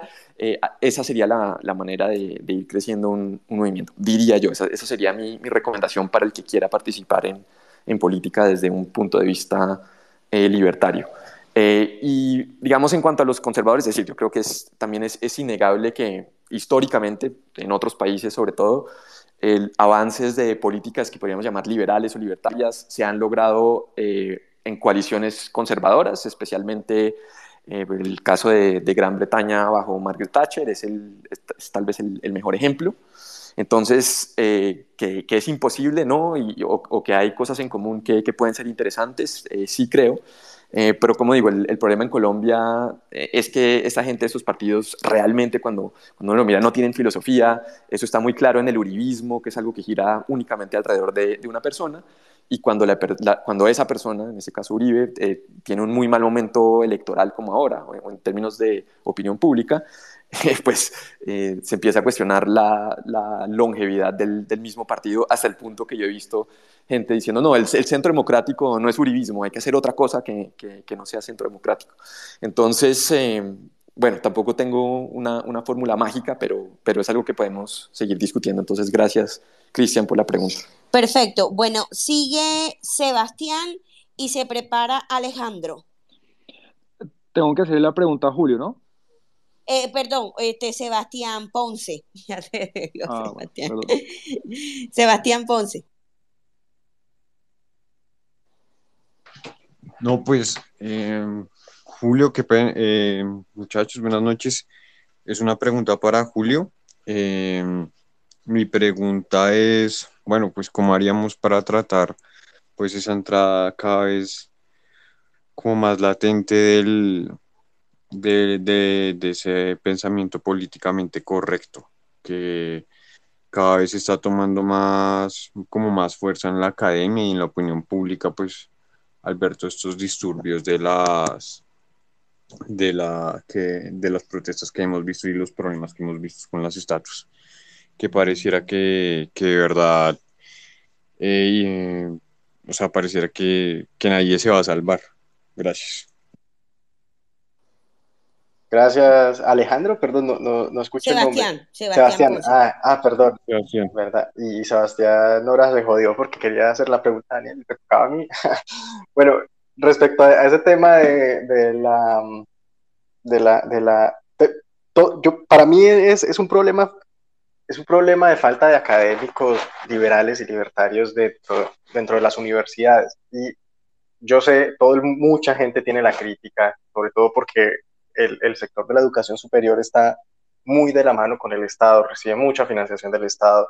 Sin embargo, creo que eh, eh, esto es un, un estudio que hace un tipo que se llama Jonathan Haidt. El tipo tiene un- una página web muy famosa que se llama Academia Heterodoxa y en, en esa página web tiene un artículo en el que muestra cómo a través del análisis de unas encuestas que se hacen en la Universidad de California sobre la posición política de los profesores, se encuentra que efectivamente a partir de los 90 se pasa de una proporción de más o menos cinco profesores de, que, se identifican como de izquierda eh, contra uno de derecha a, eh, a principios de los 90. Actualmente lo que tenemos es más o menos unos 20, 25 profesores de izquierda por cada uno de derecha. Entonces, creo que eh, ese espacio lo dejamos, lo olvidamos y hay que recuperarlo urgentemente, porque la academia, eh, y eso fue una crítica que también se la escuché a Javier Garay hace muchos años cuando yo era estudiante de él en, en la Universidad Externada. Eh, en la academia uno puede probar lo que uno quiera, ¿sí? Uno toma una posición, uno se hace una pregunta con su sesgo político y la conclusión necesariamente o inevitablemente lo va a llevar a aquellos sesgos políticos que tiene uno dependiendo de las preguntas que uno tenga. Para, para hacerlo más, más simple, eh, le, les doy el ejemplo de los debates de gentrificación urbana que se hacen aquí en, en Toronto. Los sociólogos, por supuesto, se hacen las preguntas sobre cómo, cómo la gentrificación afecta a ciertos grupos de población. Sin embargo, no se hacen la pregunta y, y, a partir de la respuesta que los sociólogos encuentran sobre cómo la gentrificación o cómo, el, el, la, la, cómo cuando existe una inversión privada y se permite recuperar ciertas zonas urbanas y generar comercio y generar crecimiento económico, se afecta a poblaciones eh, de, de, de, personas de habitantes de la calle, por ejemplo. Eh, no se preguntan, sin embargo, si a través de esa gentrificación se está generando desarrollo económico, crecimiento económico y más oportunidades para muchas más personas en general para salir adelante. Entonces, claro, el, el que lee el paper del sociólogo va a decir, eh, como no, eh, esto es terrible, es inmoral, toca hacer algo al respecto, hay que frenar la, el, el, comercio urbano, hay que mirar a ver cómo le ponemos trabas a todo el capitalismo porque está afectando a estas personas, pero eh, no tiene una visión mucho más completa porque quien escribe el paper tiene una perspectiva filosófica contraria a la, a la libertad económica. Y lo que mencionaba Sebastián em, del, del, de la teoría crítica, yo creo que a mi juicio esto viene desde, desde, desde dos problemas. Uno es la teoría crítica, que está, eh, que, que, literalmente lo que invita a la gente es que la realidad no es para entenderla, sino para cambiarla, es decir, fomenta el activismo. Eh, y por otro lado, desde una perspectiva del posmodernismo francés, que más o menos rechaza, para, para ponerlo de una forma muy sencilla, creo yo, rechaza toda la idea de que existen metanarrativas que nos unen a todos o, una narrativa que nos una a todos como grupo, y, sino que se trata simplemente de narrativas enfrentadas una contra otra, a ver cuál se impone a través del poder y de la fuerza bruta, y de ahí llegan a la, a la conclusión de que, claro, como los últimos 500 años han sido pues del, del éxito europeo respecto a la colonización y al, y al, crecimiento económico y al desarrollo económico. Entonces, en consecuencia, la, la narrativa que tenemos en este momento es impuesta por los europeos. Entonces, em, creo que la manera más sencilla de combatirla, eh, porque creo genuinamente que muchos de estos profesores de buena fe van y dictan su clase y tienen su perspectiva y tienen derecho también a tener su perspectiva política. Sin embargo, como no existe una forma de balancear el debate, entonces se quedan las personas o los estudiantes con todo este activismo y todo este cuento y, no se contrasta de ninguna manera con otras versiones que aterrizan mucho más el debate em, y, que descolectivizan el debate y más bien ponen a, las personas a, entender la, dinámica política en términos eh, de individuales y no de identidades colectivas. Es decir, no como yo soy mujer y entonces todas las mujeres tenemos que pensar así. Yo soy hombre y entonces todos los hombres pensamos así. Si soy negro, todos los negros pensamos así. Si soy latinoamericano, entonces todos los latinoamericanos tenemos que pensar así. Em, entonces, esa es, creo que no fui muy breve, pero eso es lo que yo creo que, que se puede hacer. Perfecto. Sigue Alejandro y se prepara Colmat. Este, bueno, ¿me escuchan bien? Perfecto, Alejandro. No, este, digamos que mi pregunta inicial fue contestada sobre la posibilidad de un partido libertario, pero yo sí tengo una duda si ustedes de pronto ven que en algún político eh, una que tenga este, que tenga ideas afines a liberales y que tenga también la disposición de, ejecutarlas realmente.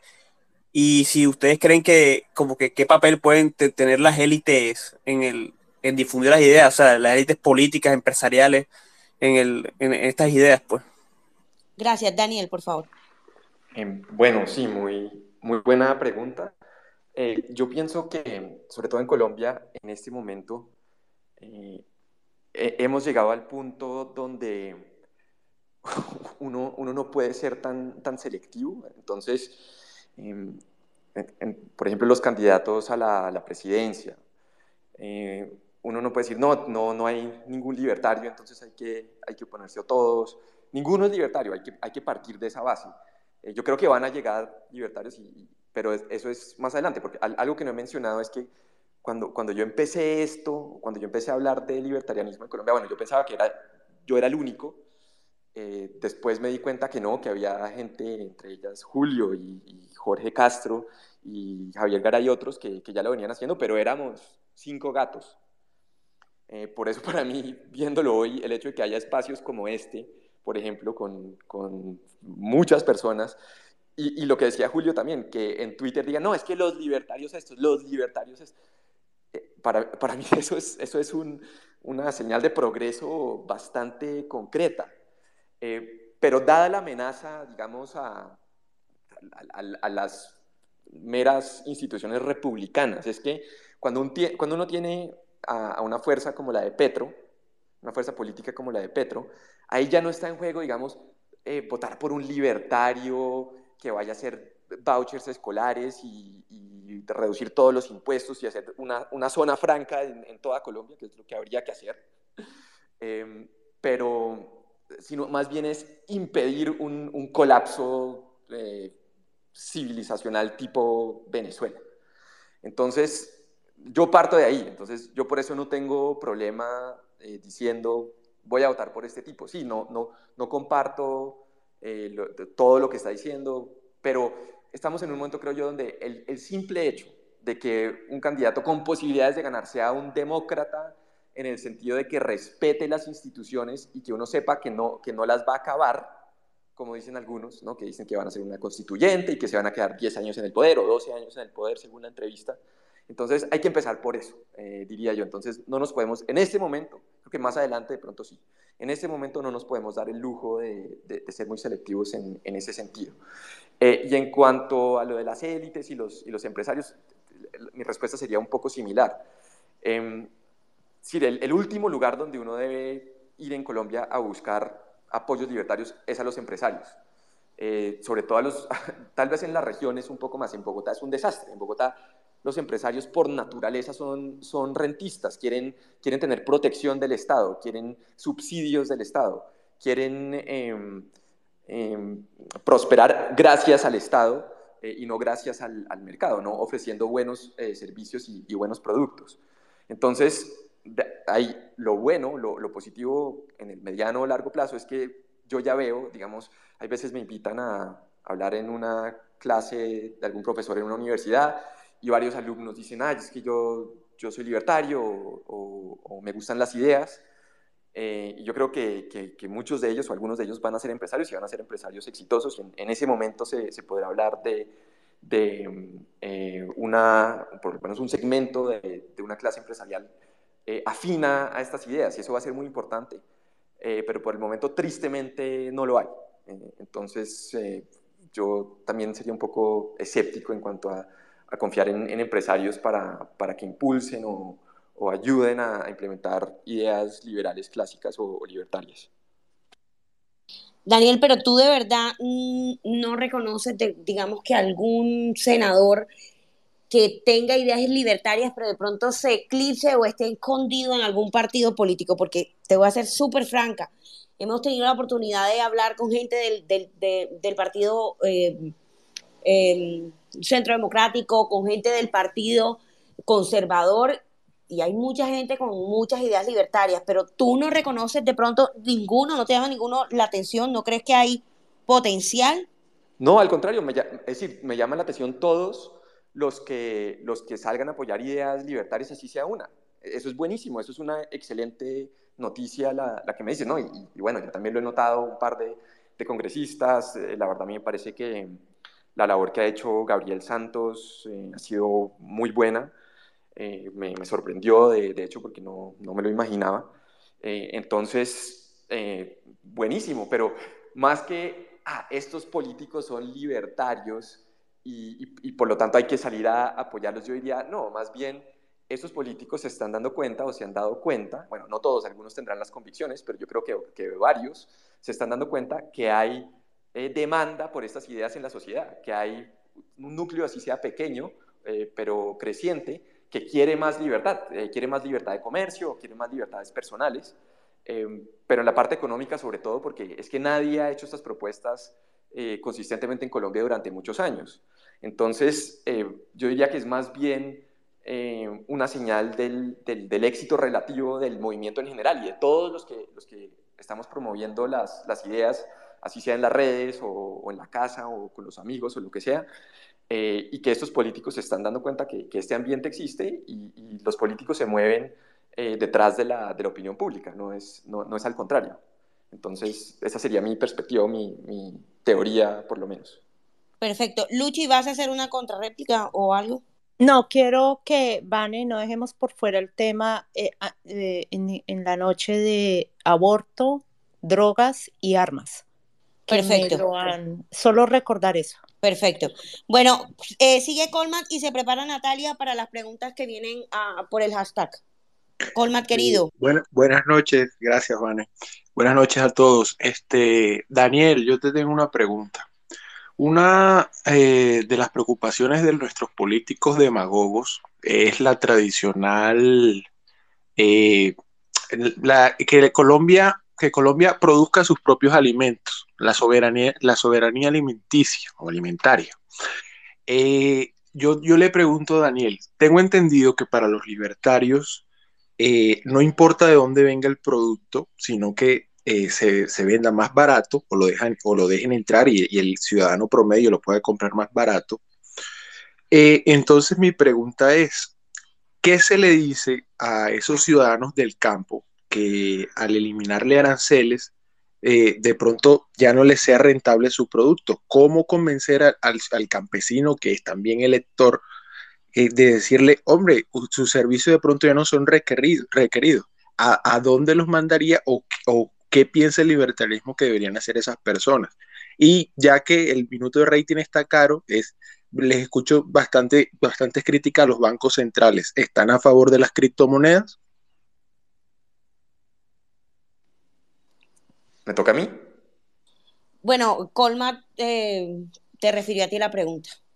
La próxima para Julio. Ah, ok, ok. Bueno, em, bueno yo, yo diría que eh, en el, en el, campo también muchas veces los, los problemas eh, son de aranceles eh, en cuanto a, a los suministros, los, los, productos necesarios para llevar a cabo la actividad agropecuaria, muchas veces están sometidos a, aranceles que también hacen más caro la, la, producción, más cara la producción. Entonces, digamos, yo trataría de, de, hablar de eso también. Y bueno, si uno no, no, de pronto ya a nivel electoral no hay a hablar de Nueva Zelanda, pero me parece que es un buen ejemplo porque, eh, bueno, a los progresistas hay veces les gusta mucho hablar de Nueva Zelanda con, con, la primera ministra actual, pero lo que no mencionan, por ejemplo, es que parte del éxito de, de Nueva Zelanda, que es una potencia agrícola, eh, es que empezando en los 80 eh, tomaron medidas bastante radicales hacia el campo de eliminar todos los aranceles y todos los subsidios, eh, prácticamente.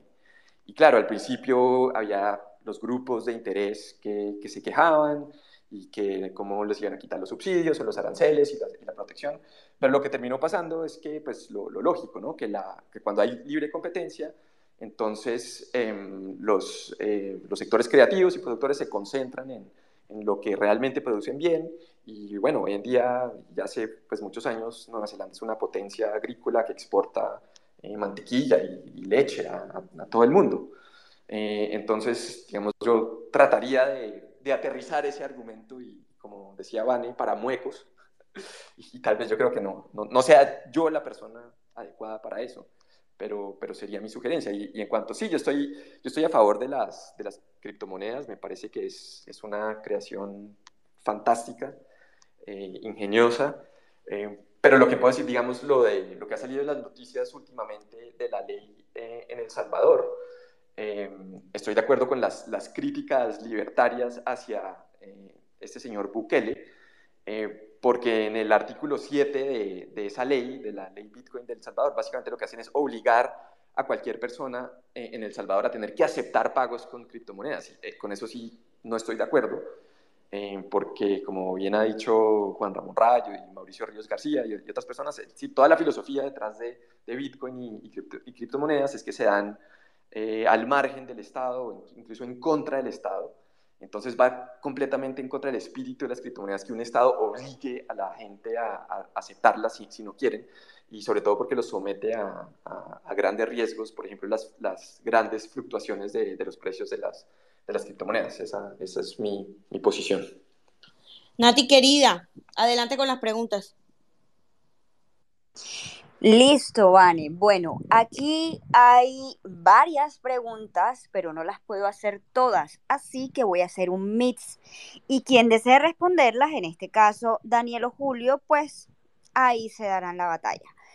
Primera pregunta y tiene que ver con porte de armas. Daniel, ¿estás de acuerdo o no con el porte de armas? ¿Cómo crees tú que se debe manejar en Colombia ese asunto? Segunda pregunta, tiene que ver con el ambientalismo. ¿En los libertarios existe algo como eso?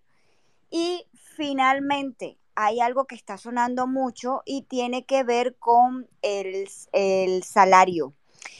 Si, la, si, lo ideal sería eliminar el salario mínimo, ¿cómo podemos asegurarle un salario a los empleados? Sabiendo que puede haber posibilidades de que se ofrezcan otro tipo de compensaciones o, o remuneraciones que pueden ser contraproducentes. Entonces, desde el libertarismo, desde los libertarios, ¿cómo ven esos tres temas? Porte de armas, ambiental y salario mínimo o salario como tal. Gracias. No sé si comienza Julio primero respondiendo. Listo, yo, yo respondo. Eh, yo no sé si quieren que dé la respuesta de las tres o cojo una, después Daniel la otra. No sé cómo. Las lo tres enseguida, las tres enseguida, no importa. Ah, bueno, listo. Eh, Cortitas para que pueda contra, contrarresponder Daniel o el que desee. Ah, listo. Bueno, porte de armas, sí, absolutamente sí. Eh, cuando uno ve la dinámica del comportamiento de la violencia homicida, se da cuenta que los homicidios se concentran en lugares muy específicos. Daniel Mejía, que fue secretario de Seguridad de Peñalosa, sacaba el dato que más o menos en el 3% de las calles de Bogotá se cometían casi el 97% de los homicidios. Entonces, y, esto mismo ocurre cuando uno divide Bogotá en localidades, más o menos eh, el, cuatro localidades de las 20 que tiene Bogotá concentran casi que el 70% de los homicidios de la ciudad. Entonces, para mí no tiene ningún tipo de sentido que le prohíban el porte de armas a una persona que vive en el norte, en la 170, que creo que es la localidad de Usaquén, eh, cuando los homicidios se están cometiendo a kilómetros lejos de distancia, o, o, la mayoría de los homicidios y de la violencia homicida está pasando a kilómetros de distancia de allí. Eh, respecto al salario mínimo, creo que hay que separar salario mínimo con eh, lo que es salario mínimo de ingreso mínimo. El salario mínimo simplemente es una fijación de un precio que hace el Estado y em, no, no sé ni cuánto tiempo tengo, entonces no quiero profundizar en esto, pero mi, mi respuesta es que hay que eliminarlo cuanto antes o por lo menos hacer un paso hacia el frente y empezar a, poner el salario mínimo por regiones, aunque lo ideal es eliminarlo. Y respecto al ambientalismo, yo creo que existen posiciones libertarias que favorecen eh, un trato más amable con el medio ambiente. Por ejemplo, la libre competencia permite que los recursos se usen de manera más eficiente. En Bavaria, por ejemplo, yo trabajé en Bavaria un tiempo y, y conozco este ejemplo de primera mano. En, en Bavaria, durante los 90 se, se necesitaban 15 hectolitros de agua para producir un hectolitro de cerveza. Una vez empieza a entrar toda la competencia, la apertura económica, obligaron a que Bavaria se pusiera las pilas y, empezara a, a, usar de manera más eficiente los recursos. Y en este momento, si no estoy mal, están en más o menos 3 hectolitros de agua por un hectolitro de cerveza. E, esto es solo un ejemplo, pero como este hay muchos. Um, y también creo que la asignación de derechos de propiedad permite que se proteja de forma mucho más eficiente el medio ambiente que con una regulación estatal. Si, si quieren que yo profundice o si quieren hacer más preguntas sobre eso, yo con gusto contesto, pero pues no me quiero demorar mucho para darle la palabra a Daniel. Luchi, ¿ibas a decir algo? Sí, te quería contrapreguntar, Julio, porque eh, hay una parte de tu respuesta que es exactamente la que no, no quedó cobijada de, me imagino, con la pregunta del oyente, y es eh, un respecto al salario mínimo, eh, eliminarlo de tajo, que es la primera opción de la filosofía libertaria, pero la pregunta del oyente es el caso de las señoras que nos ayudan en la casa. Es un claro ejemplo. Al eliminarlo de tajo habrá la preocupación en el oyente, es, lo, lo voy a aterrizar, es que les pueden decir, le pago con la comida y, eh, y, y sería como, se prestaría como para algo de esclavitud. Eh, me, a, quiero aterrizar la pregunta porque eh, la preocupación del oyente es esa. Entonces, ¿cómo haría, cómo desde la política libertaria se evitaría este tipo de abusos? Oh, ok, en, entiendo un poquito, voy a, a, responder a ver si entendí bien a qué se refiere. Yo, yo no creo que, eh, las personas acepten cualquier tipo de salario o cualquier tipo de, es decir, no creo que el poder del que contrata sea absoluto, aunque es cierto que existe una asimetría de poder en muchos casos y que eh, por eso las asociaciones y la libertad de asociación se defiende desde el libertarianismo. También con un poco de la idea de, de, de respecto a los sindicatos y cómo las personas se agrupan para colectivamente exigir ciertos salarios o ciertas prestaciones al empleador. Eh, sin embargo, eh, hay que tener en cuenta que los salarios no dependen de la voluntad del político. Es decir, si ponen mañana el salario no 800, sino a 900 o a 1.200.000, lo único que se va a lograr es mandar más gente al sector informal y más gente al desempleo. Entonces, pueden que, que, que se piense que con buenas intenciones se está generando el salario mínimo para equiparándolo a lo que es un ingreso mínimo, pero es que el salario mínimo es una fijación de precio, no es un ingreso mínimo garantizado. El salario mínimo en realidad es cero. Ese es el salario mínimo, que es el desempleo. Pero cuando, y, y, al desempleo es lo que empuja un salario mínimo muy alto. Y el salario mínimo colombiano es uno de los más altos respecto al salario medio, es decir, a lo que eh, en promedio gana el colombiano es muy alto porque, eh, porque es casi igual al salario medio colombiano. Entonces, claro, lo que, claro Julio, claro, pero es que en un país con tanta pobreza como Colombia, esos abusos son fáciles, porque la gente por un plato de comida o por salir de situaciones de violencia eh, se presta para ese tipo de cosas. Diferente es el salario diferencial por regiones, que es, eh, es, me parece que es hasta otra discusión. La preocupación del oyente es evitar esos abusos. ¿Cómo se podría evitar el abuso? No, el, no sé si tengo el micrófono prendido. Ah, sí, lo tengo prendido. No, yo creo que el, el, abuso y los abusos simplemente se pueden evitar cuando se tiene un sistema judicial bastante robusto. Pero para entender el tema del salario mínimo, eh, piénsenlo como el salario mínimo que usted le pondría a su peor enemigo. Esa es la forma en la que uno tiene que entender eh, la discusión del salario mínimo. Entonces, claro, uno le pregunta a la gente qué salario mínimo le pondría a su archienemigo y muchos dirían, eh, no, cero o 0,1, de 0,1 pesos. Pero en realidad el peor salario mínimo que usted le puede poner a alguien es un salario mínimo de 25 millones de pesos, a su peor enemigo, porque así garantiza que nadie lo contrate. Ahora, eh, esto... Bueno, depende, depende del enemigo, ¿no? Bueno, sí, depende. Imagino que depende del enemigo, pero, pero hay que entender, el salario mínimo es como una fijación de precios, no es en realidad un ingreso mínimo que esté garantizando el Estado, es simplemente la fijación de precio y todo aquel que quiera trabajar voluntariamente por debajo de ese salario mínimo simplemente va a quedar desempleado o fuera del mercado formal. Em, en Canadá, por ejemplo, el salario mínimo es por hora, no por, no por eh, y creo que en Estados Unidos también es por hora, no por, no por sí, mes. Es por hora. Entonces, por hora y por estado. Por hora y por estado, bueno, eh, también eso forma parte de flexibilizar el mercado laboral, ponerlo por horas. Y, y ¿por qué un pintor en Bolivia puede ganar más? Un pintor de brocha gorda puede, puede ganar mucho menos que, que el mismo pintor de brocha gorda en Miami. La razón es porque la economía de los Estados Unidos es muchísimo más productiva que la economía de Bolivia, no porque el empleador de Estados Unidos sea mucho más caritativo y tenga un corazón mucho más grande que el boliviano simplemente es porque la economía es mucho más productiva. Entonces, si no se entiende que los salarios dependen de la productividad económica, se cae en el error de pensar que simplemente el Estado fijando un precio va a garantizar un ingreso mínimo. No, el salario mínimo es cero, eso es el salario mínimo. Y, cero porque cero es, el es cuando es lo que gana uno estando desempleado.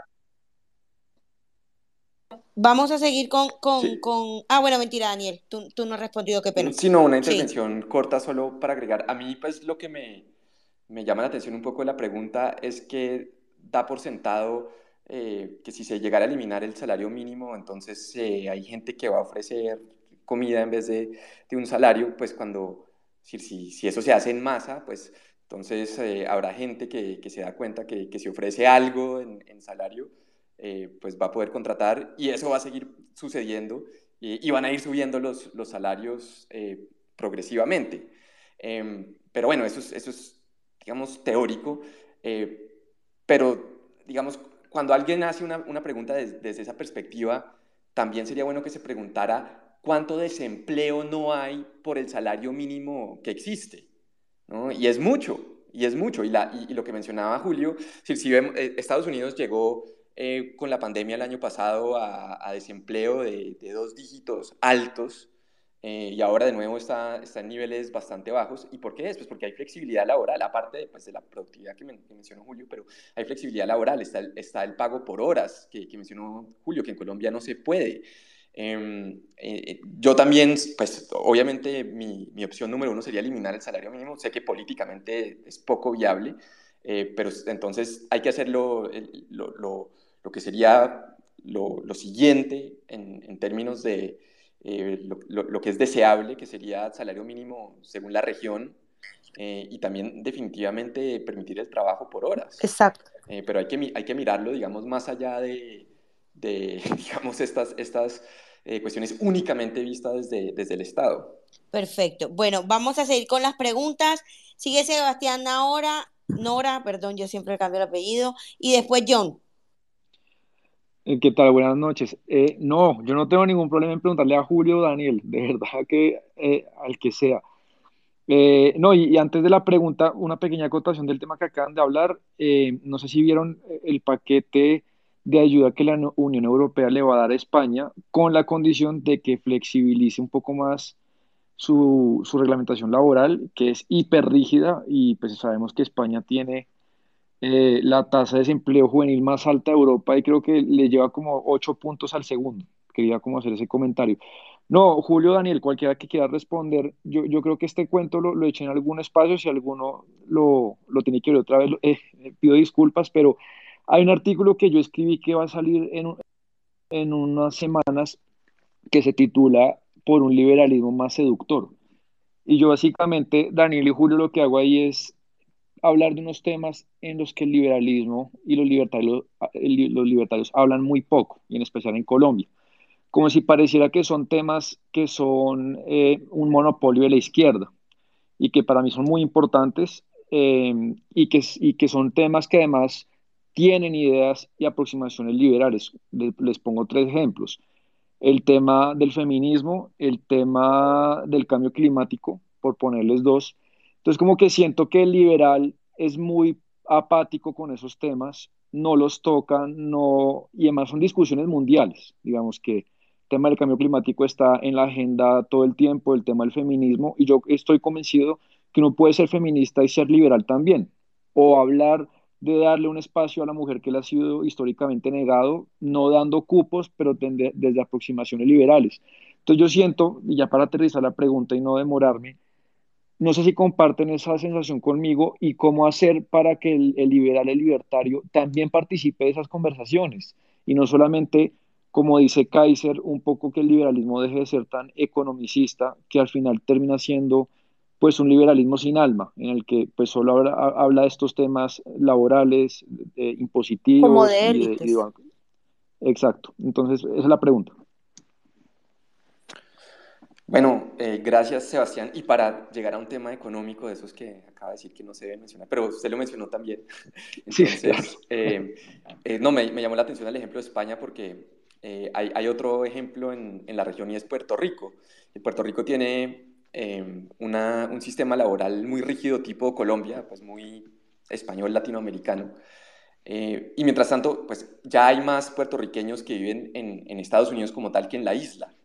Eh, y entonces se da el fenómeno, que yo escribí una columna al respecto hace poco, de muchos puertorriqueños en la Florida, que es eh, donde más han estado yendo, ya no tanto Nueva York, donde, donde trabajan con, con estos contratos que se llaman de despido libre, Em, que básicamente el, el, empleador lo puede cambiar o lo puedes pedir al, al empleado cuando sea, sin, sin, repercusiones de indemnización y ese tipo de cosas. Y en la Florida, pues funciona bastante bien y, muchos puertorriqueños eh, utilizan este tipo de contratos, pero en Puerto Rico sí, pues eh, ni se les ocurre y, y, ni siquiera es una opción política, ¿no? Entonces, por eso, eso también explica por qué el desempleo en Puerto Rico es gigantesco y, en, en, la Florida es, es muy bajo. ¿no? Entonces, es, solo para dar un, ejemplo. Pero en cuanto a los temas que menciona, a ver, lo de, lo de ambientalismo, que, que también venía de una pregunta anterior, eh, pues yo diría que, bueno, esto, sí se ha dicho muchas veces, eh, simplemente estoy repitiendo, pero si uno mira, em, realmente los países que, que, más han contaminado fueron los países socialistas, es decir, si, uno mira en términos ambientales, la Unión Soviética fue un desastre y había mucha más contaminación que en, que en Europa occidental y, capitalista, entre comillas. Entonces, eh, también estoy de acuerdo que es, que es un tema que, que deberíamos eh, tratar más y, soluciones de, libre mercado a, temas ambientales. Y, bueno, de, cierta manera, el mercado también está solucionando y está creando eh, opciones más limpias de energía, aunque bueno, tiene muchos problemas de, de subsidios y incentivos perversos que habría que mirar caso por caso. Pero, pero de acuerdo. y bueno, en cuanto, no sé, a temas como, como aborto que mencionó Luchi o, feminismo, eh, y, bueno, inclusive drogas, eh, digamos, en, en, mi caso, eh, el asunto es que yo soy conservador a nivel personal y, a nivel de, de, mi familia. Entonces yo estoy, digamos, en, teoría en contra del, del aborto, pero me parece el, asunto, bueno, me parece que es algo que la constitución colombiana hace bastante bien porque eh, las excepciones que permite me parecen muy sensatas, eh, pero el asunto es que, y creo que eso es más o menos coherente con, con mi filosofía liberal, eh, yo lo que creo es que así yo estoy en contra del aborto y tampoco me gusta el consumo de drogas, em, el, asunto es que entiendo que si se prohíbe tanto el aborto como el consumo de drogas, lo, lo que hace es que eh, eso se lleve, a, se lleve a cabo la misma actividad de una manera mucho más insegura eh, y mucho más dañina, eh, básicamente para todo el mundo. Entonces, el, aborto en, clínicas clandestinas o en, baños me parece que es algo terrible y que la prohibición básicamente fomenta este tipo de, o incentiva esto, y, lo mismo con las drogas. Entonces, ahora yo, yo digamos, estaría de acuerdo con algún tipo de regulación. Si, si, hay, un parque donde hay niños jugando, eh, me parece bastante sensato que, que, no se permita fumar marihuana encima de los niños. Eh, yo sé que hay, hay eh, alguna gente, inclusive dentro del libertarianismo, que estaría en contra inclusive de ese tipo de prohibición, pero me parece que, que, sería un tipo de, de, regulación más o, menos, más o menos sensata. Eh, y bueno, sería cuestión, me, me, me, interesa mucho el artículo, Sebastián, que cuando se publique, pues espero que me avise. De una, yo se lo mando. Bueno, son las 10 y 7 de la noche. Daniel y Julio. Mm, no sé si se pueden quedar un rato más, no sé si tienen un límite de hora, porque tengo mucha gente eh, que quiere preguntarles. Entonces, me gustaría primero, pues, ver si es posible. Por mí, de una. Yo estoy aquí súper entretenido. Perfecto, Julio Daniel. Sí, igualmente, igualmente. Bueno, qué, qué bien. Qué bien, perfecto. Sigue eh, John, sigue John y después se, se prepara Joan. Bueno, buenas noches, es un placer estar en este espacio. Vuelvo al punto que tocaba ahora Luchi con los bancos centrales. Y me preocupa eh, el tema de que ustedes crean que no, que no debe existir una banca central, porque vamos a poner el ejemplo de, los atentados del, de, 2001 o la crisis del 2008 o incluso la crisis de la pandemia. Cuando un mercado se queda sin precios, cuando eh, se van los bits, que es eh, básicamente la demanda por activos, eh, y resulta que hay gente que necesita liquidez sí o sí, entonces, si no existe un banco central que regule o que entre como último comprador o comprador de última instancia, como se le conoce, pues resulta que eso sí se vuelve el canibalismo y ahí sí es casi que eh, la esclavitud siglo XXI. ¿Por qué? Porque entonces obviamente siempre va a haber alguien con liquidez que va a poner un, precio para que sea negocio entrar y sacar una utilidad muy grande. Pero entonces, ¿hasta qué punto están dispuestos ustedes eh, como filosofía a ese canibalismo y a dejar a la sociedad expuesta a una situación de completa vulnerabilidad cuando hay situaciones extremas. Yo, yo, yo les pido el favor que la respuesta sea para muecos, por favor. Eh, no sé quién la quiera responder, si Daniel o Julio. Yo puedo hacer un comentario. Claro que sí, Julio. Sí, bueno, em, perdón, no, no, escuché el nombre de la persona. John, si no estoy mal. Sí, señor. Eh, súper, bueno, bueno, gracias.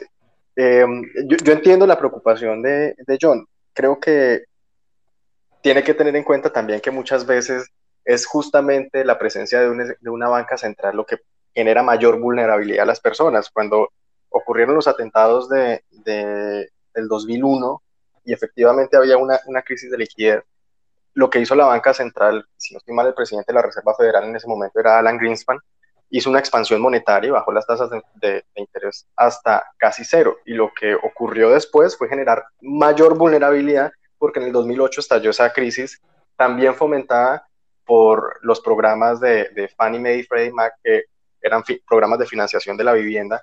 Es decir, si usted no tiene plata para, para, para endeudarse, entonces el, el Estado va a, hacer, va a ayudarlo a que usted se endeude más fácil, aunque su perfil crediticio no sea necesariamente el que, el que se necesita para poder recibir esa cantidad de deuda.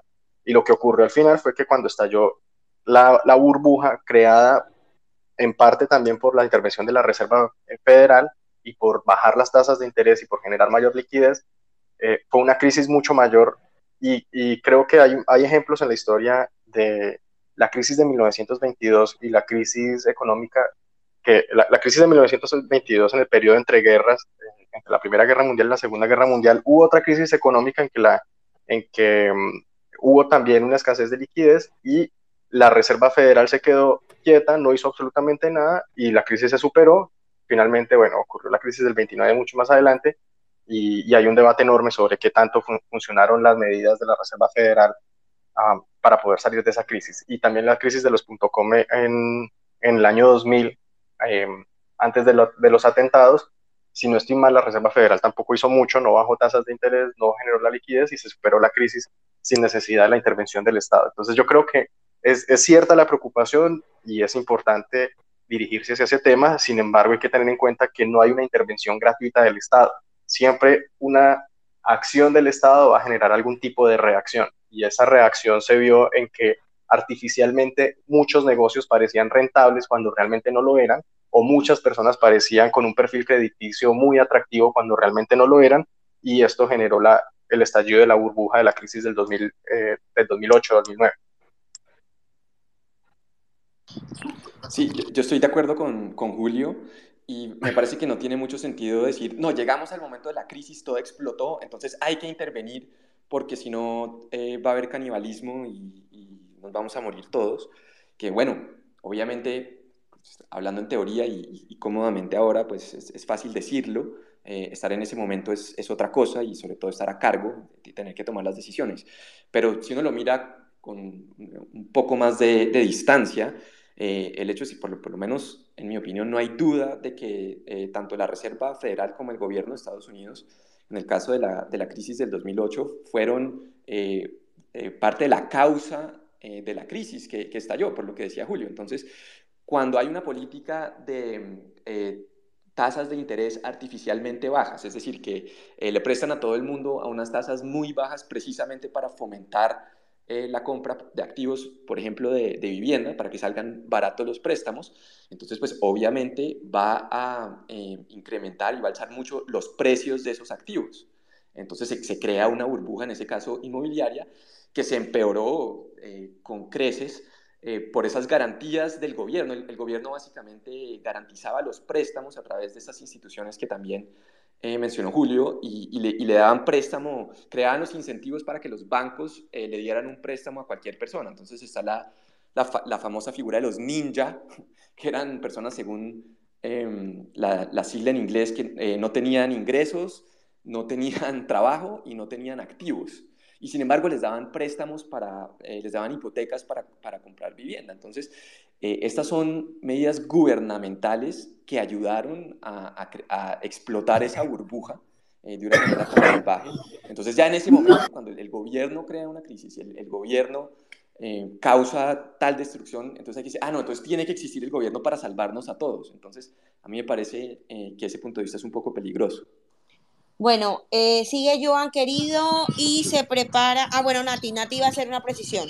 Sí, yo quiero aclararles un tema y tiene que ver con el asunto del salario por horas. En Colombia sí se trabaja por horas, por lo tanto el salario es pagado proporcional al tiempo de servicio cumplido. Existe una figura que es el tiempo parcial, donde una persona perfectamente en el mes puede trabajar eh, solo cuatro horas al día y sobre lo que trabaje en ese mes se le liquida mensualmente su valor. Ahora, esto no hay que confundirlo con informalidad. Informalidad sería que esa persona esté siendo tercerizada ilegalmente, o que no le paguen prestaciones, solamente salario, o que no la afilien al sistema de seguridad social o la afilien irregularmente. Finalmente, el asunto del salario mínimo respecto de cómo debería darse o cuánto debería pagarse o qué debería eliminarse, tengamos en cuenta que prácticamente es controlado por el mercado, porque aunque bien el gobierno ha fijado lo que sería el salario mínimo para estandarizarlo, esto tiene que ver con el, tiene que ver con el ajuste del IPC anual. Así que eh, para que lo tengamos muy presente, si hay pagos por horas, una persona perfectamente puede solo trabajar dos veces en la semana por tres horas, cuatro horas, dos horas y lo que en el mes produzca ese valor es lo que se va a determinar como su salario base para liquidar prestaciones y aportes a seguridad social. Gracias, Vani. Perfecto. Eh, sigue Joan. Buenas noches, Vania. Buenas noches, eh, Luchi, Daniel, Julio. Em, en, una, en una dinámica de libre mercado empresarial, donde con el tiempo se han fortalecido las barreras de entrada ¿Podrían o no haber monopolios? ¿Se fortalecerían o se eliminarían las superintendencias? Gracias. Creo que contesta, le toca a Julio. Bueno, eh, gracias, Johan. Eh, quiero referirme un poco al comentario que hizo Natalia.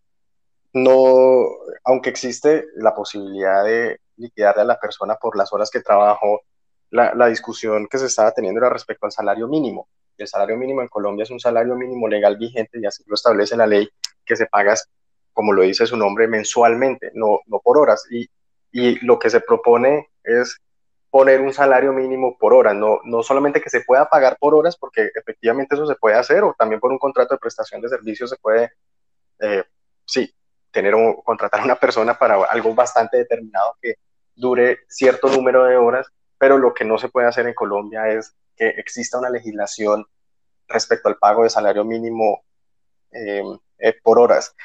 Y como ya me desvié, se me olvidó la pregunta de Johan. Perdón. Eh, Julio, disculpa que te interrumpa, pero sí es posible. En Colombia una persona puede trabajar cinco horas. La hora debe valer lo que vale una hora en el salario mínimo. Por ejemplo, si, el, si la hora vale 3 mil pesos, no puede estar por debajo de ese valor. Luego, entonces, si trabaja solo tres horas, ese valor del día, por ejemplo, 9 mil pesos es lo que va a recibir por su día de trabajo y en el mes se calcula claramente por el tiempo de, días y eso es la base de su salario. Y eso es permitido para aportes a seguridad social, para liquidación de, de prestaciones sociales y como salario base de lo que perciba que esté estandarizado un salario mensual por ocho horas, que equivale hoy a 908 mil 526, eh, 925 pesos, por ejemplo, que ese es el salario base, no impide que se pueda pactar en un menor valor siempre y cuando las horas trabajadas sean proporcionales al salario percibido. Por eso expliqué que si la hora costaba 3 mil pesos sobre la base de los 908 mil pesos, eso es lo que se tiene que pagar como mínimo, aunque solamente trabaje tres horas. Eh, yo no sé si pueda responder a, lo que dice Sí, claro, claro que sí. Sí, pero precisamente Natalia me está dando la razón. La forma en la que, en la que se establece el salario base es de forma mensual. Es decir, la base no es un salario mínimo por hora, sino que la base, aunque a, pesar de que se puede dividir los más de 900 mil pesos de salario del salario mínimo mensual para pagarlo por hora, la fijación del precio no se está dando por hora, sino que se está dando mensualmente. Y ese es el punto, que la fijación del salario mínimo no se da por mes. realiza por labor. El hay un principio y es a trabajo igual, salario igual. Si yo trabajo una hora, una hora me pagan sobre la base del salario mínimo. Si ¿El salario mínimo mensual o el salario mínimo por hora? No, no, escucha. A trabajo igual, salario igual. Si yo trabajo dos horas me deben pagar dos horas de lo que vale el salario mínimo legal mensual vigente, ¿ya? Y que en el mes voy a percibir, por ejemplo, 200 mil pesos porque eso fue lo que trabajé. Si yo trabajo ocho horas, claramente los 30 días me va a alcanzar para 908 mil 925 pesos. Entonces, eso no impide que la fórmula no se pueda aplicar. Lo que importa es que la hora de ese salario no esté por debajo de lo que vale una hora eh, a 908 mil 925 pesos. Sí, está bien, pero de cualquier forma la fijación del salario se da de manera mensual. Y, lo, y lo la otra clarificación que quería hacer es, eh, no es respecto al IPC, eh, lo que establece la ley es que los sindicatos se sientan, se sientan con el gremio de empresarios y ellos establecen el salario mínimo. Sin embargo, el, ajuste sí tiene que ver con el IPC, luego sin embargo, el Estado, participan en el debate que es distinto para darle un ajuste mayor a lo que sería como mínimo con base en ese IPC. Eh, no, yo creo que se equivoca Natalia el, la forma en la que se establece por ley, claro, léala tranquila, léala y verá, la manera en la que se establece el salario mínimo, al final es el Estado el que, el que lo fija y no necesariamente, no siempre va con el IPC a veces va más, más un poco más arriba del IPC, que fue Cuando se negocia, pero como mínimo tiene que ver sobre la base del IPC, por eso dije, lo controla prácticamente el mercado. Ahora, si no se llega a esa concertación, que es con las centrales obreras y, y el gobierno, pues entonces el gobierno lo fija con base en lo que mínimamente debería ser ese ajuste dependiendo del IPC. Por eso. Disculpa, ¿puedo hacer una, una, una aclaración a Natalia? Eh, Natalia, eh, ¿los sindicatos en Colombia tienen eh, poder estatal? Nadie está diciendo que no. Yo no le estoy diciendo que no pueden negociar con el sindicato o que no hacen parte de esa negociación. Ah, entonces ahí está el problema.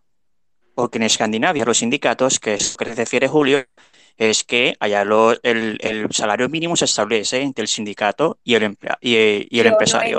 allá no se allá no se mete el Estado. Pero desde aquí el sindicato en Colombia tiene monopolio de la ley, entonces siempre se va a pactar el salario mínimo por el Estado si no se ponen de acuerdo. Eso es lo que pasa. Si no se ponen de acuerdo, el Estado lo fija de acuerdo con lo que el mercado indique. Pero no de acuerdo con lo que el mercado indique. Y, después le arman, y después le arman un paro. Sí, sí, lo, lo pone solo al IPC.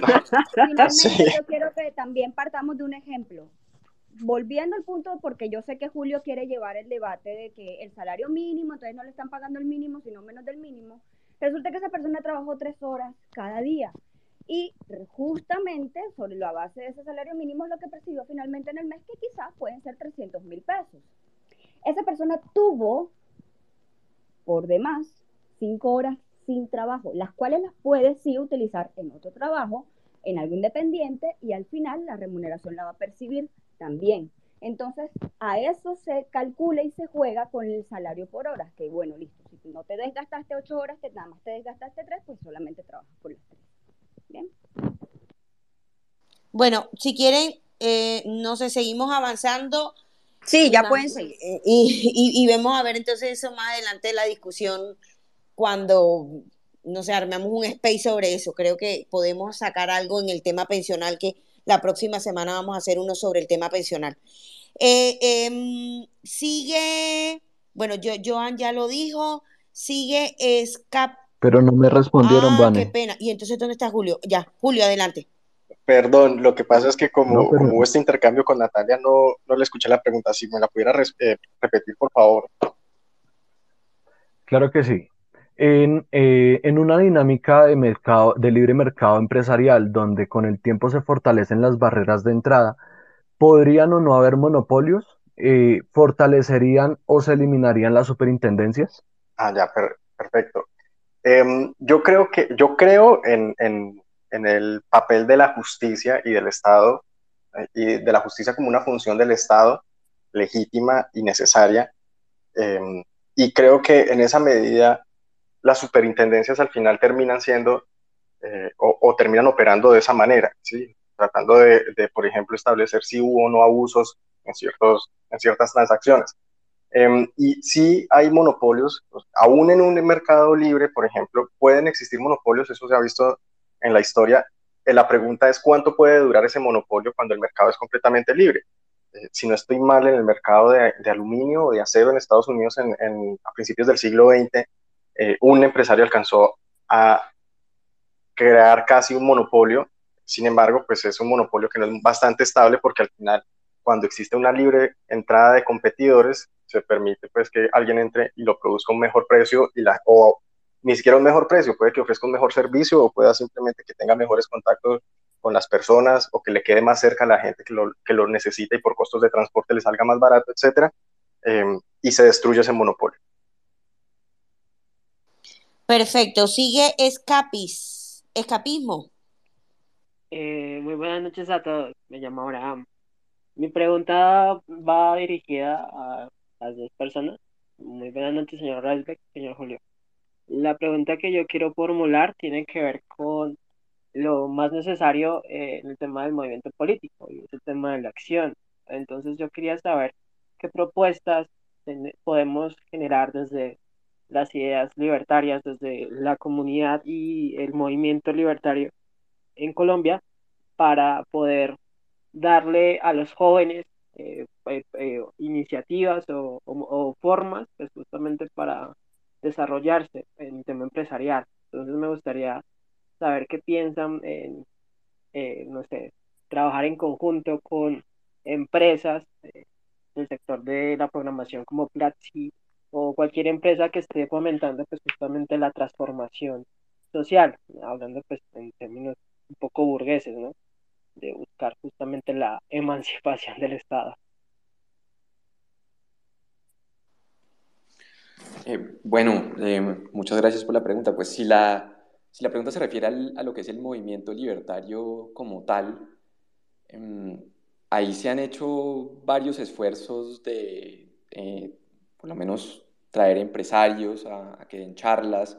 El, el, movimiento libertario lo que, lo que ha terminado siendo, que a, que a mí me parece que es, que es algo muy positivo, es, es eh, una, simplemente una red, es, es, una red de personas que comparten eh, unas ideas básicas, eh, pero ahí hay de todo, entonces hay la gente que le, que le interesa la, la, parte política, eh, pero también hay gente muy interesada en la, en la, parte empresarial, entonces el hecho de que, de que se puedan juntar, bueno, ya no tanto en un mismo sitio, pero por lo menos en una misma red o en un mismo space o, o lo que sea, y pues ahí surgen oportunidades y, y empleos y, y, todo lo demás, entonces eh, bueno, que se puede hacer mucho más, eh, estoy seguro que, que, sí, y pues todas las, las sugerencias son, son bienvenidas. Eh, pero, digamos, mi respuesta es que eh, es algo que hasta cierto punto ya, ya ha estado pasando dentro del movimiento. Sigue eh, Anne Ayn, Ayn Rand. Sí, bueno, mi pregunta es más cuantiza. Eh, es ¿por qué este atrevimiento de defender la noción de libertad solamente basada en la economía? Y, y si crees que esa es una de las eh, causas de, de, la nefasta caída del liberalismo. Eh, imagino que me, me, toca a mí, ¿verdad? Yo, sí, señor. Yo, no, yo creo que a, los economistas han tenido un éxito mayor en generar ciertos tipos de debates eh, y sí creo que ha habido una concentración excesiva en el tema económico. Y lo conecto con algo que dijo Sebastián Nora, y es que efectivamente existe un déficit de teóricos liberales en muchísimas áreas, muchísimas áreas, incluido, pienso yo, además del feminismo, por ejemplo, la situación de las mujeres con, o, o, de las niñas o las personas en general con discapacidades. Cuando uno baile o está buscando literatura al respecto, casi que ese sector está dominado únicamente por teoría crítica de las personas con discapacidades. Eh, y eso hace que, que, sea muy difícil dar un debate desde el libertarianismo. Sí creo que, que, em, el, desgraciadamente se ha creado mucha fuerza en el tema económico, pero no creo que sea algo irreversible, creo que lo que se podría hacer, y conectándolo con, también con lo que mencionó Sebastián Nora, es sencillamente generar más liderazgos, continuar con este tipo de espacios que, que Vane muy amablemente provee y seguir generando tanto debate que las más personas se animen a escribir sobre más temas que más les interese y de esa forma tener una literatura mucho más desarrollada o un debate o una, una generación de ideas mucho más desarrolladas para dar el debate eh, más allá del tema económico, que no es, por supuesto, exclusivamente desde donde se ha dado. Yo veo que, que usted tiene el, el Ayn Rand de perfil, en, en, la foto de perfil, pues también se ha dado desde la filosofía, también se ha dado desde la ciencia política, etcétera. Entonces, eh, no sé si exista una debacle necesariamente de liberalismo. Yo soy optimista, yo creo que, que hay vuelta atrás y que, y que este tipo de espacios son lo que eventualmente van a permitir que eh, más personas compartan este tipo de ideas de, de la libertad personal y la, y, y, sí, la libertad en general. Lina y se prepara Luis Arevalo. Muy buenas noches, muchas gracias a las opinadoras por el espacio. Eh, quiero contextualizar un poquito mi pregunta y es que hoy hace 50 años pues Richard Nixon declaró la guerra contra las drogas en casi a todo el mundo y eh, pues como toda guerra han habido pues eh, incalculables eh, pérdidas humanas. me gustaría saber qué piensa Julio y qué piensa Daniel acerca de que en Colombia se promueva una reforma política que regule el uso de sustancias, eh, teniendo en cuenta pues que esta ha sido una situación por la que llevamos muchísimos años eh, viviendo aquí en, en Colombia y, y, pues ha sido una problemática que ha destruido y que también ha afectado demasiado pues la economía del país. Muchas gracias. Sigue Daniel. Eh, bueno, muchas gracias Lina por, por la pregunta. Eh, bueno, yo he estado a favor de la legalización completa de, de, todas las drogas por la razón, las razones que mencioné antes. Es decir, no, no promuevo el consumo, no, no, me gusta el consumo, no creo que sea algo positivo básicamente en ninguna circunstancia. Eh, pero me parece que en Colombia sobre todo se han visto los efectos de la, de la prohibición, que es eh, la creación de mafias, de un, mercado negro eh, muy grande y muy violento eh, y de mucha violencia y, daños incalculables para, para, la población civil y todo tipo de, de, inocentes. Ahora, eh, bueno, no, no, sé si te refieres precisamente, bueno, no sé a qué proyecto de ley específicamente te, te refieres, pero digamos, me pareció interesante esa propuesta de este senador Marulanda, si, si no estoy mal, Sí. Eh, pero me parece que, que, es completamente descabellado en cuanto a la solución, que según, según, lo entendí yo, que básicamente el Estado tenga un monopolio sobre la, la producción o, o, o, por lo menos sobre la compra de, toda la, hoja de coca. Eh, me parece que, que, eso no va a funcionar, el, Estado es el problema, entonces no puede ser eh, la solución tampoco. Em, y bueno, yo, yo me he vuelto, digamos, un poco más pragmático en los últimos años. Yo tengo un artículo como del 2013 o el 2014 que dice que Colombia debería legalizar todo unilateralmente. Eh, me parece que no es malo tener posiciones así de radicales porque por lo menos uno llega a un debate eh, puede llegar a, un acuerdo que, que trae más el, debate hacia el lado de uno. Eh, pero hoy en día yo diría que es mejor avanzar con pasos graduales. Entonces, en Colombia está la inmensa posibilidad y, oportunidad de la, de la, marihuana. Me parece que ha sido un desastre como, como se ha manejado. Eh, conozco gente en la industria que me, que me escriben y, y básicamente el, el, intervencionismo del Estado tiene esa industria pues avanzado, pero no ha avanzado lo suficiente como, como se hubiera podido si el, si el Estado no fuera eh, el desastre que es en Colombia, eh, según lo que, lo que yo entiendo. Ahora, eh, también está el asunto internacional, que por ejemplo el, el, problema de abrir cuentas bancarias para estas empresas es, es complicado. Eh, y está bueno todo el tema de, de, lavado de activos que viene en Estados Unidos y demás, pero hay que estar pendientes de la posibilidad que en los próximos años en Estados Unidos se acabe la prohibición federal de la, de la marihuana, porque como funciona ahora, eh, la marihuana es legal dependiendo del estado en la mayoría de, los estados. Entonces, en algunos estados es completamente legal eh, eh, para usos recreativos, en algunos estados es solo medicinal, eh, pero si se llega a acabar la prohibición federal, eh, abri abriría la posibilidad que pudiera haber exportaciones de, de, otros países hacia Estados Unidos y creo que sería una gran oportunidad para Colombia y creo que Julio una vez lo oí decir que ahí ni siquiera hay que crear la marca porque la marca ya está creada y, series como las de Netflix de Narcos pues ya, ya lo hicieron eh, entonces, eh, yo avanzaría en términos internos, eh, miraría el tema de la marihuana y, avanzaría en ese campo, porque eso ya es factible, ya lo han hecho países, lo hizo Uruguay, lo hizo Canadá. entonces, yo me concentraría en eso y también, digamos, si, si yo estuviera a cargo, yo lo que haría sería una fuerte avanzada diplomática a través del mundo y, con alianzas con otros países en, en, la región y sobre todo países como México, países de Centroamérica que han estado tan golpeados por la guerra contra las drogas en los últimos años, para avanzar con el tema de legalización, por ejemplo, de la cocaína, eh, pero entendiendo que eso no va a ser de la, de la noche a la mañana y que de pronto legalizar todo unilateralmente en Colombia en este momento pues puede traer también problemas, pero entonces por eso yo diría eh, de nuevo avanzar con marihuana y concentrarse en diplomacia para, eh, tratar de avanzar algo en, en, el resto de las drogas. Luchi, ¿tienes una contrapregunta?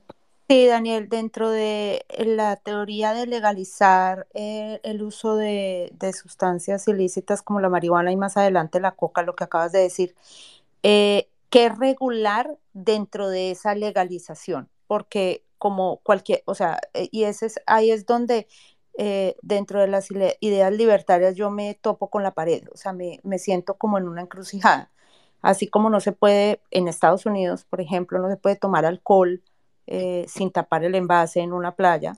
Eh, entonces mi pregunta es... Excepto en Luisiana. Es, bueno, excepto en Luisiana, pero, pero ¿qué regular dentro de esa legalización? Porque, y ahí es donde volvemos a la idea de que se necesita algún tipo de regulación o no, porque entonces se necesitaría algo de Estado. No, sí, eh, completamente. Bueno, pues el Estado ya existe, es decir, demos por sentado que el, el Estado no va a desaparecer ni mañana ni, ni, en los próximos años. Entonces, yo cedería bastante, yo cedería bastante en términos de regulación, que lo regulen todo lo que, lo que quieran. Bueno, no todo, pero, pero tampoco me guía con una posición muy radical de que si no es completamente desregulado, entonces no, no. Me parece que, que se debe regular la producción, el uso, eh, todo, pero, pero cualquier cosa que sea avanzar hacia, hacia algo legal, hacia una producción y un consumo legal, inclusive con eh, intervención en el sentido de salud pública, de, de tratamiento de adicción y, y, este tipo de cosas, eh, me parece que, digamos, Daniel, yo estaría dispuesto a hacer. Listo, pero en, en, en ese eso. caso, Daniel, ¿por qué? Eh, co como ahí es donde yo me vuelvo a topar con, con ese tipo de ideas. Y es sí. una, yo, yo soy una persona conservadora en mi vida, igual que tú, igual mm, si el de al lado decide hacer lo que quiera, problema de él.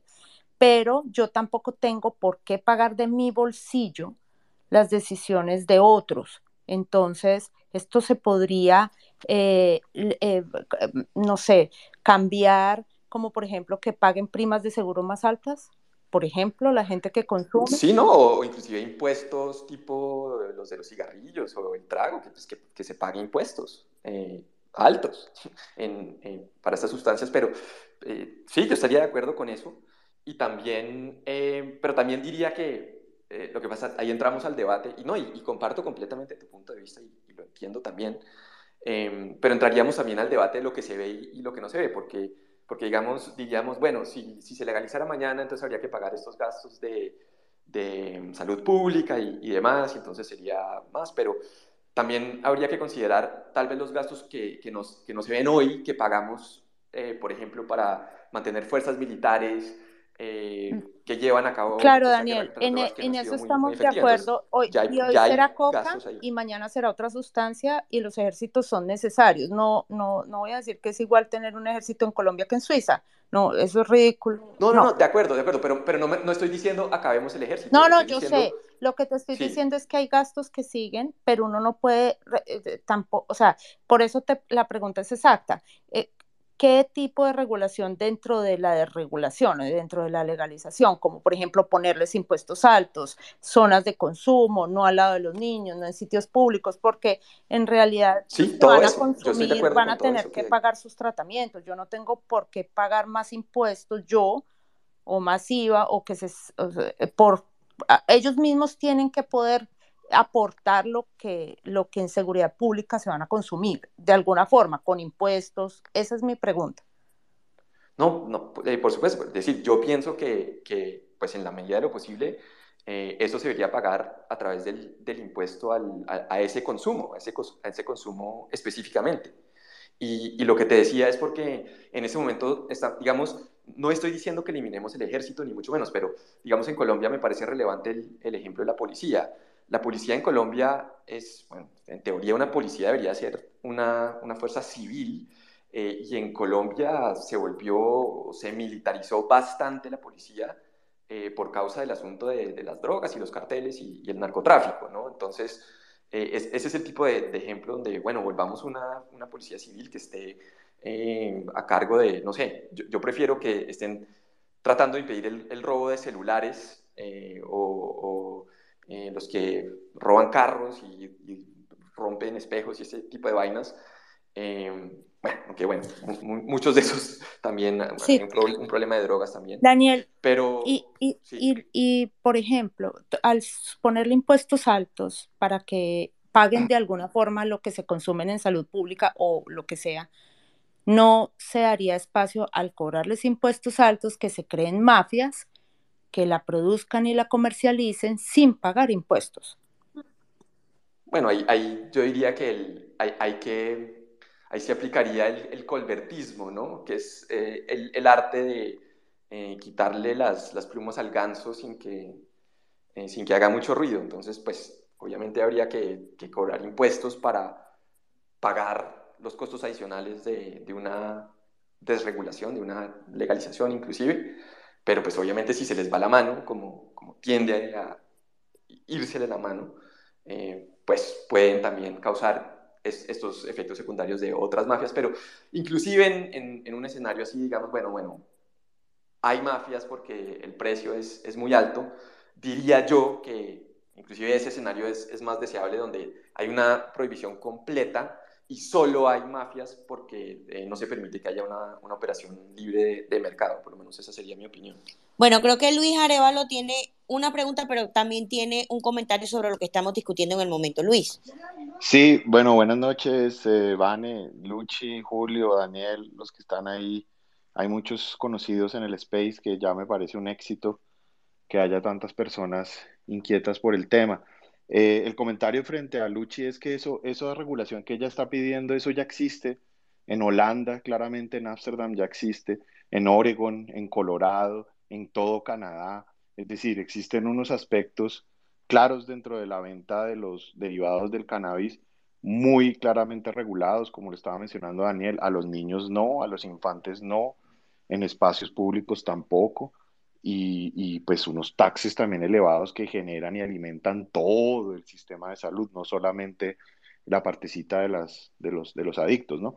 Pero bueno, de ese tema, como les digo, eso ya está en experimentación. Oregon en noviembre eh, legalizó el porte o descriminalizó, perdón, el porte de la coca, del MDMA, de la heroína, el primer estado en el mundo que, que hace ese paso tan, tan de avanzada y pues valga la pena que Sebastián Nora ponía el dedo en la llaga de los temas ambientales, pues Oregon para mí es, y Portland es uno de los estados más libertarios del mundo y da casualidad de que es de los más biosostenibles del planeta, haciendo de eso un gran negocio. El aeropuerto de Portland es el, el mejor aeropuerto de Estados Unidos en los últimos 10 años. Su sistema de transporte es el más moderno, el más eficiente, el más ecológico de todos los Estados Unidos y uno de los mejores del mundo. Y eso apunta de, como dicen ellos, el buen negocio de la inversión social. Ese es un discurso que estoy de acuerdo con Sebastián, hay que trabajarlo muchísimo más y no solo quedarnos en el anti, anti, anti, que eso creo que nos trae mucho daño. Eh, yo quiero traer unos comentarios, los he escuchado atentamente desde el principio y, y, pues sí quería hacer un par de comentarios. Lo primero es que me parece muy bueno que Daniel eh, pues nos diga que es conservador eh, y, y, también que se reconozca que está en un movimiento en formación, en un movimiento en Colombia que está en formación como el movimiento libertario. Yo creo que sí es momento de que los empresarios escuchen a los libertarios en serio, Daniel,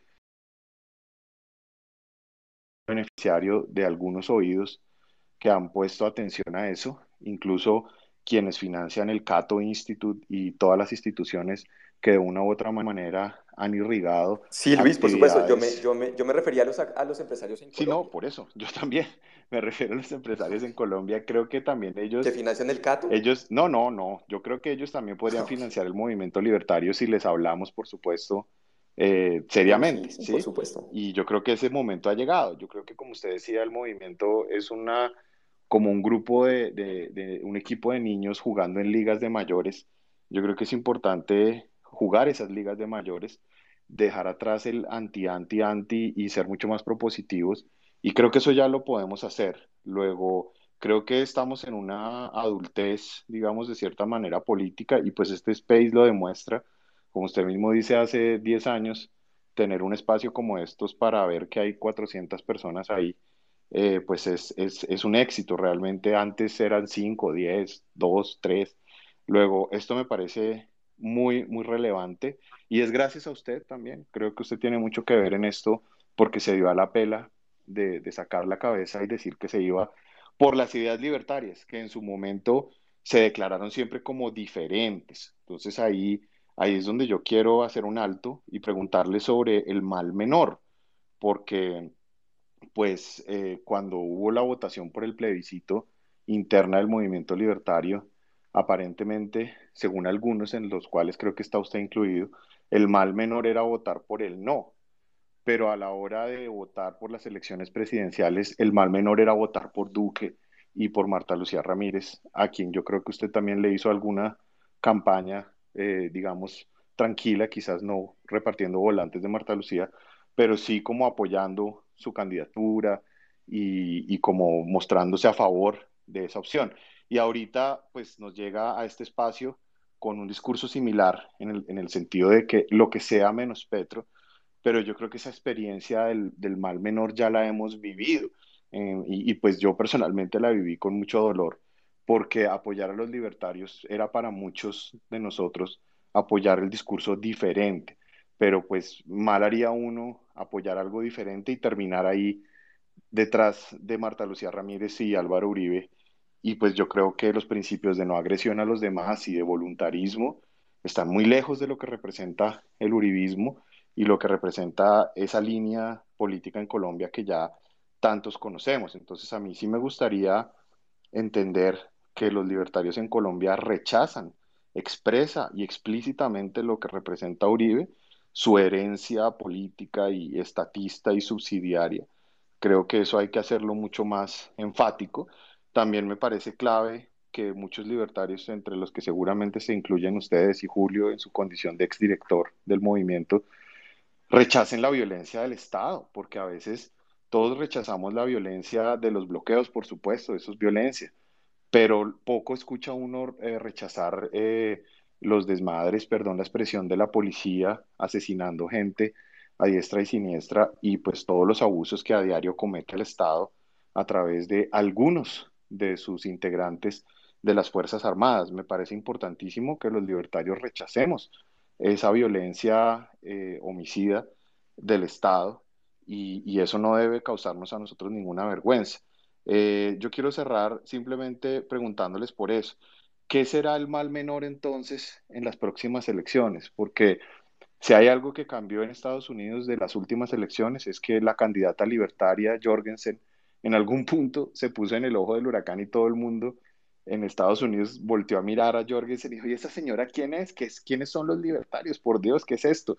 Porque puso por allá en jaque a, a las elecciones de Trump en alguna parte.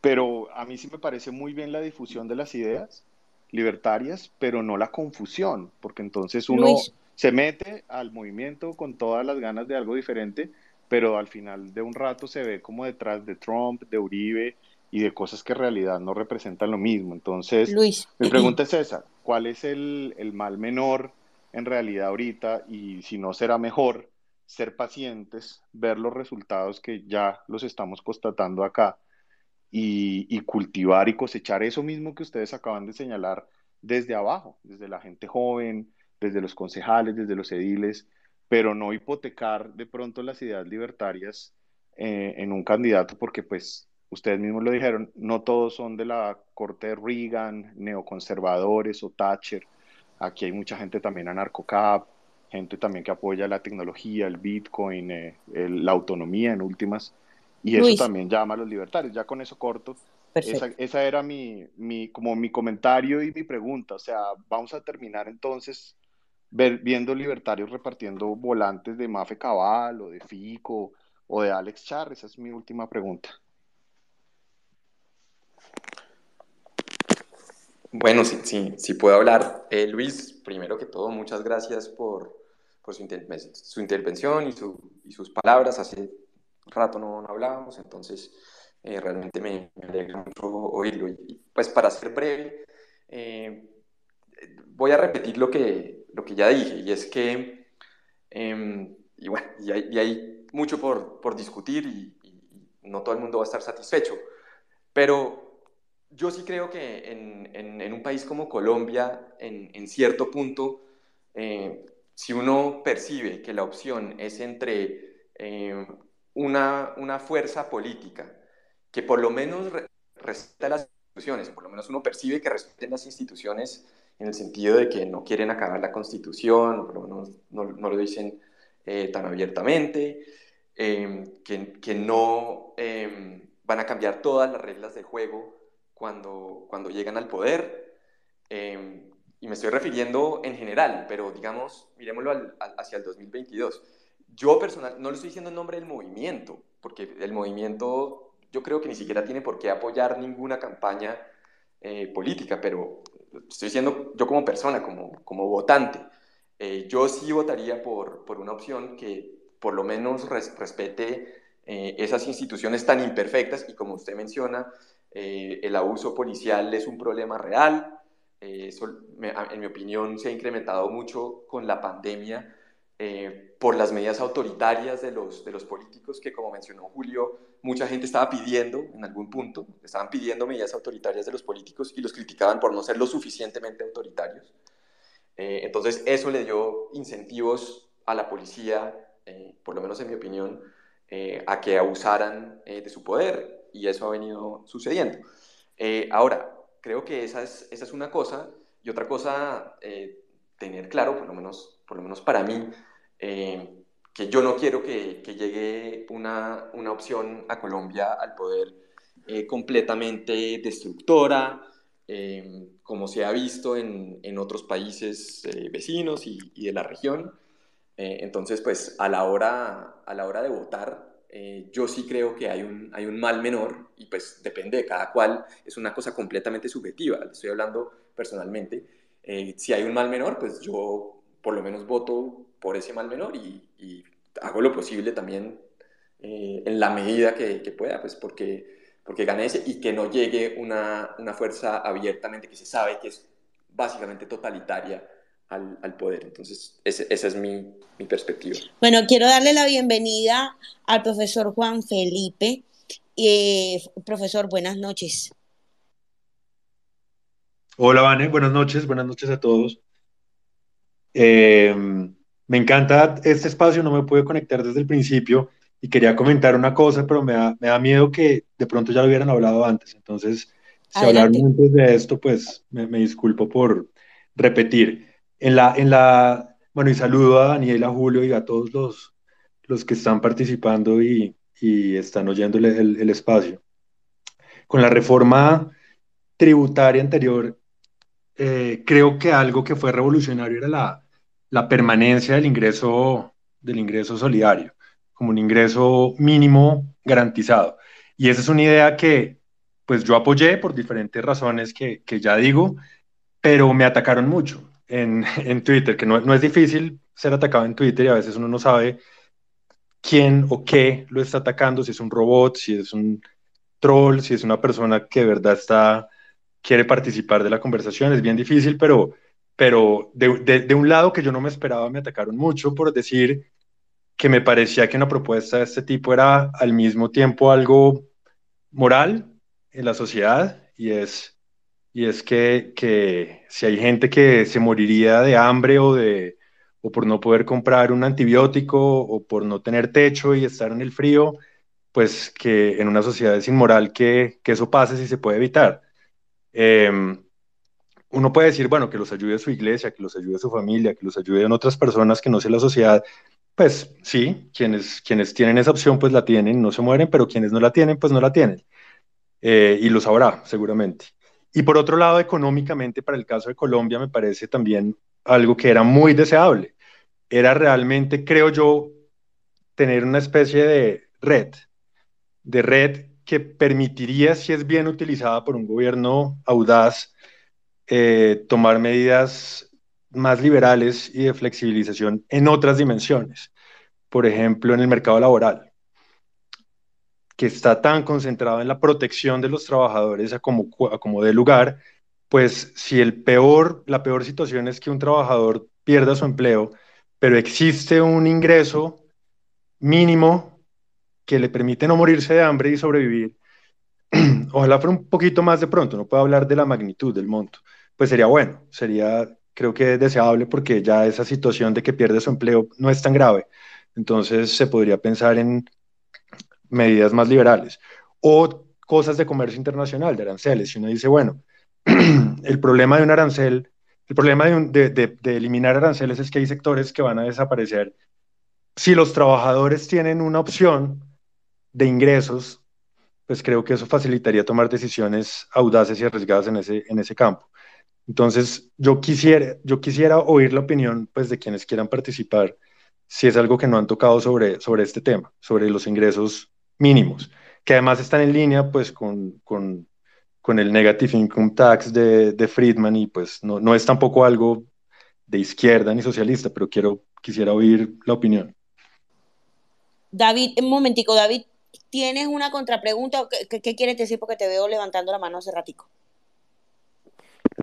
Eh, sí, bueno, no, justo... eh, otra. No, per, eh, otra perdón. Eh, David, David Mateus, qué pena. sí, no, eh, no, sencillamente era para que me cuenta, pero digamos la oportunidad para hacer el comentario de manera de inquietud. Hmm, quizás me voy a ganar algunos problemas tuiteros por esto. Espérate Pero la gente en los barrios, la gente en los barrios no está interesada en legalizar la droga. La gente en los barrios está interesada con que le arreglen el parque, le recojan la basura, que no lo roben en la esquina, que el agua no se vaya, que el bus pase rápido. Y pues desafortunadamente aquellos que sentimos cierta simpatía por las ideas libertarias, vemos que no hay discurso para eso. Gracias. eh, listo, bueno, eh, no sé si primero quieren responderle al profesor Juan. Sí, si, si gustan, yo le Claro, respondo mi, mi perspectiva eh, respecto a, a, la pregunta que dice eh, Juan Felipe. Eh, es cierto lo que dice, en realidad la, la, no es una idea eh, netamente socialista. Por ejemplo, Hayek defendió una renta subsidiaria de subsistencia y la idea era no mantener a las personas siempre enganchadas en ese tipo de programas de, de girarles dinero, sino permitir que aquellas personas que estaban bajo la presión de, alguna, algún tipo de dificultad económica tuvieran acceso a una renta subsidiaria al Estado, subsidiario en el sentido en, que, en el que el Estado entra cuando ya todo lo demás falla. Y creo que eh, Juan Felipe toca un punto muy, muy importante y es, una, una, cosa es cómo se debate el tema a nivel filosófico y cómo lo debatimos al nivel eh, académico y otra cosa es cómo se debate el tema a nivel ya mucho más concreto de política pública.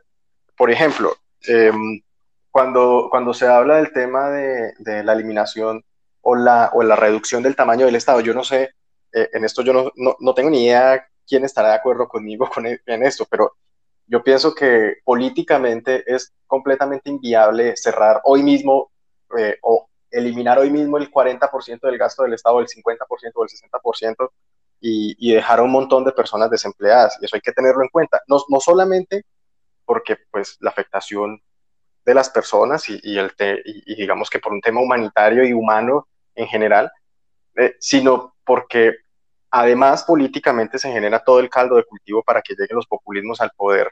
Eh, una vez se crea esta oposición enorme hacia una opción que elimina el gasto estatal de un tajo y reduce el tamaño del Estado del 40 o 50% que ocupa ahorita en el Producto Interno Bruto del Estado colombiano a un, a un 10%. Entonces, una opción, por ejemplo, es mantener eh, algún tipo de reserva económica para permitir que estas personas tengan un ingreso digno y garantizado y que se les permita recibir ese ingreso mientras se incorporan nuevamente al mercado laboral. Me parece que, eh, claro, un, teórico anarquista de libre mercado o un minarquista va a decir que esto es un programa completamente estatista y probablemente tengan razón, pero políticamente es inviable sencillamente eh, negarle esa opción a, las personas que se quedan sin empleo una vez se reduce drásticamente el tamaño del Estado.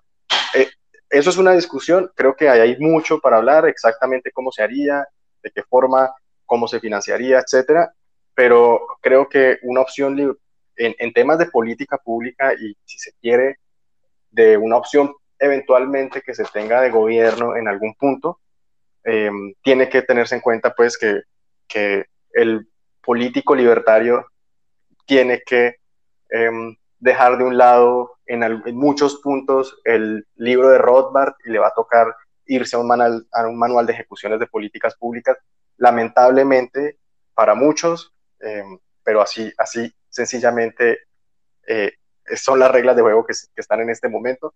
Así que de acuerdo con lo que dice Juan Felipe y lo conecto con lo que mencionó David porque es muy cierto, eh, efectivamente el, lo, que, lo que se intentó hacer con la campaña de Daniel y, eh, en el 2015 y fue un tema pionero en el mundo era tratar de aterrizar o, o, por lo menos en toda América Latina era aterrizar muchas de las ideas libertarias a opciones concretas eh, de soluciones urbanas porque David tiene toda la razón, al, al, al, a la persona del barrio no le interesa si si Hayek dijo esto o lo otro, lo que le interesa es que le recojan la basura o que haya seguridad en, en su barrio o que no lo roben, etcétera, etcétera. Respecto a temas de seguridad, yo sí conozco opciones que van de la mano de los ideales libertarios, que van de la mano de la privatización de la seguridad. De la seguridad. Creo que muchas personas lo, lo ven o lo, o lo, juzgan demasiado rápido. Eso ya, ya ocurre en la privatización de la seguridad ocurre, por ejemplo, en el sistema financiero, en donde existen departamentos enteros para detectar el fraude financiero. También creo, pues obviamente ya existe con los vigilantes y las personas que cuidan eh, las áreas, y yo creo que espacios de seguridad o semi privados, como, como experimentos que hay en Bogotá, que yo no sé si sean necesariamente acordes con lo que hay en la ley, pero por ejemplo lo que hay en la 127 en la Carolina, que es un espacio como semi privado que lo vigilan lo vigila, lo vigila constantemente, pero también la policía puede entrar, todo el mundo puede entrar, pero tiene personas haciendo rondas. Pero temas como, como ese yo creo que hay muchos y hay muchos que se tienen que desarrollar con mayor claridad para llevarle estas soluciones a las personas que quieren temas bastante concretos y locales eh, y desarrollar el libertarianismo en ese sentido. Luchi, Eh, sí, yo quería decir algo respecto a la renta básica. Ese tema de la renta básica, si bien e, es un tema muy complicado de, de, de tocar y uno tiene que ser muy cuidadoso con eso porque el ser humano es cómodo. Entonces, ¿a qué voy yo? Eh, es un tema que uno tiene que eh, ponerlo en sus justas medidas porque no, no, no, en ningún momento se puede decir que un subsidio al desempleo no es necesario y más cuando se, el mercado laboral se constriñe como pasó en la pandemia. Eh, de eso, y más en un país con la pobreza y la violencia que tiene Colombia, en eso estamos totalmente de acuerdo, pero el tema de renta básica es muy, muy delicado de tocar por dos razones. Primero, es que hablan de eso como si la plata saliera de los árboles o como si le pudiéramos decir al Banco Central emita para mantener a todo el mundo con una renta básica de un mínimo básico, porque realmente cuando se habla de renta básica no hay para financiar la renta básica que están pidiendo hoy en día. No hay la plata. Entonces, primero aterricemos, no hay cómo financiar eso. Si se llegara a hablar de renta básica en el nivel que lo están pidiendo algunos, sería mayor al presupuesto total de la nación, número uno. Número dos, eh, dentro de las políticas económicas hay que aterrizarlas a la psicología del humano. ¿Qué se está viendo en Florida? Uno entra a pedir online comida y la primera página que le abre en cualquier restaurante es estamos contratando todas las posiciones. No, la gente no está yendo a trabajar, no quiere trabajar. Entonces, eso tiene unas repercusiones a mediano plazo de subidas de salarios hasta que la gente, hasta que las empresas le ganen al subsidio del Estado. Entonces ya es algo que no tiene ningún sentido económico. Entonces, ese tema de la renta básica es un tema muy delicado de tocar, no es tan sencillo eh, y no es tan sencillo y la parte moral, pues claro que la parte moral es muy bonita y, hablar de eso es, e, es encantador, todos deberíamos ser ricos, pues claro, esa parte moral es divina, la, pobreza no debería existir, claro, eso, eso es claro, pero ese tema de la renta básica sí pienso que debemos tocarlo con mucho cuidado. Bueno, son las 11 de la noche, vamos a ver si llegamos hasta las once y media. No, sé si es posible, eh, porque queda mucha gente pidiendo la palabra también y, las tengo acá arriba. De una. Perfecto. Daniel, que tiene hijos, me preocupa. No, ya están dormidos, ya no hay problema. Listo. Bueno, Matías, adelante, por favor. Las preguntas vamos a tratar de hacerlas muy cortas, por favor. Un minuto. Matías. Bueno, Matías parece que no está. Gentleman. Hola, buenas noches. Eh, ¿Me escuchan? Hola, hola. Sí, bueno, ahí, ahí volvió Matías. Espérate un momentico, Gentleman. Matías, eh, adelante. gracias, Vane. Eh, esta pregunta es para Julio. Julio, ¿tú consideras que en Colombia debería haber una supercorte para la justicia? ¿Una supercorte en qué sentido? ¿O es que el Centro Democrático ha propuesto eh, unificar las cortes, que no exista eh, muchas cortes como existe hoy en día en el país, sino unificarlas y dejar solamente una corte eh, o una sala de corte, creo que le llaman ellos. Yo, creo que, yo entiendo por, lo, que ellos llaman choques de trenes cuando la Corte Constitucional dice algo que contradice a alguna sentencia anterior de la Corte Suprema. Em, si debería eliminarse o ponerse por encima la Corte Suprema sobre la Corte Constitucional, yo no lo sé, porque en algunos puntos pienso que es positivo tener un poder judicial desconcentrado y que permita que exista el debate sobre, sobre temas, ah, pero en otros puntos veo cómo funciona, por ejemplo, la Corte Suprema de los Estados Unidos o la Corte Suprema de Canadá, en la cual se dirimen los conflictos y, funcionan bastante bien con el número de magistrados que tienen. Creo que la de Canadá también tiene nueve magistrados como, o, nueve jueces como lo que tiene la Corte Suprema de, los Estados Unidos.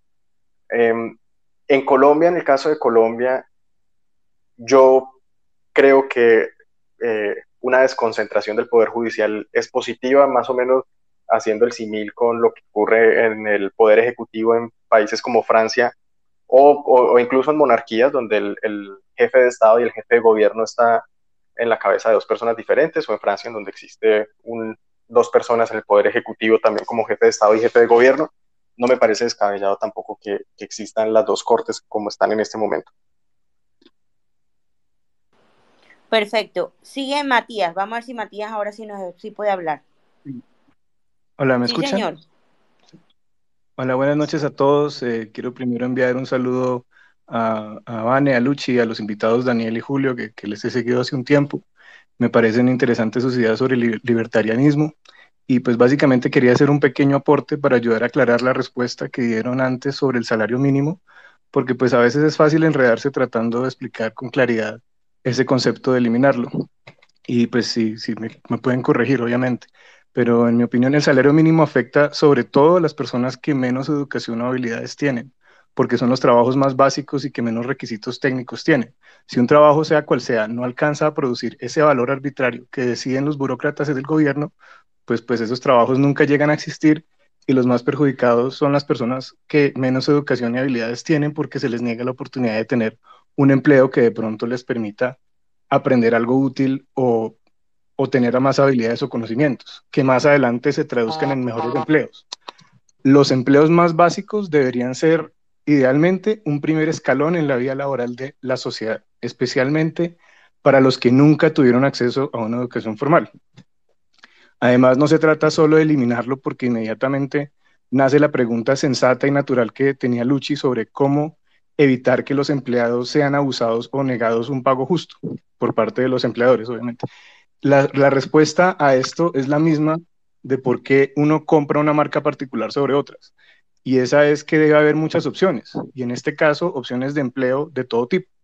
Por eso un ingrediente fundamental es también tener en conjunto con la eliminación del salario mínimo un ambiente supremamente amigable para la inversión y creación de empresas, para que todos los empleados y especialmente las personas de menos educación y habilidades tengan más opciones de dónde escoger. Así, si un empleador llega y trata de usar de alguien, pues pierde ese empleado porque se va para otro lado, porque tiene opciones. Acá el mercado se encargaría de asignar el salario adecuado a cada empleo dependiendo de sus requerimientos y utilidad, sin necesidad que un burócrata decida cuánto debería ser. El ingrediente clave para optimizar los precios de un libre mercado siempre es la competencia y aplica para todo, incluyendo los salarios, que al final son el precio del trabajo del individuo. Y ese era básicamente lo que quería aportar. Muchas gracias. Gracias, querido. Bueno, eh, sigue entonces Juan, que estaba hace rato. Juan Guillermo, ¿cómo está? Buenas noches. Juan Guillermo. Bueno, Ricardo. Muy buenas noches a todos. eh, gracias por, la, por las personas que están participando y en especial por los invitados.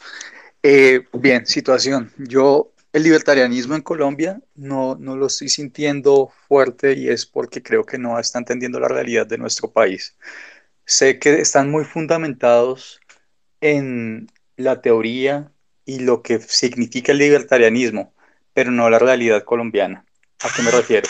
Lo que dijo el ponente o una, una persona que preguntó antes qué estaba pasando en el barrio.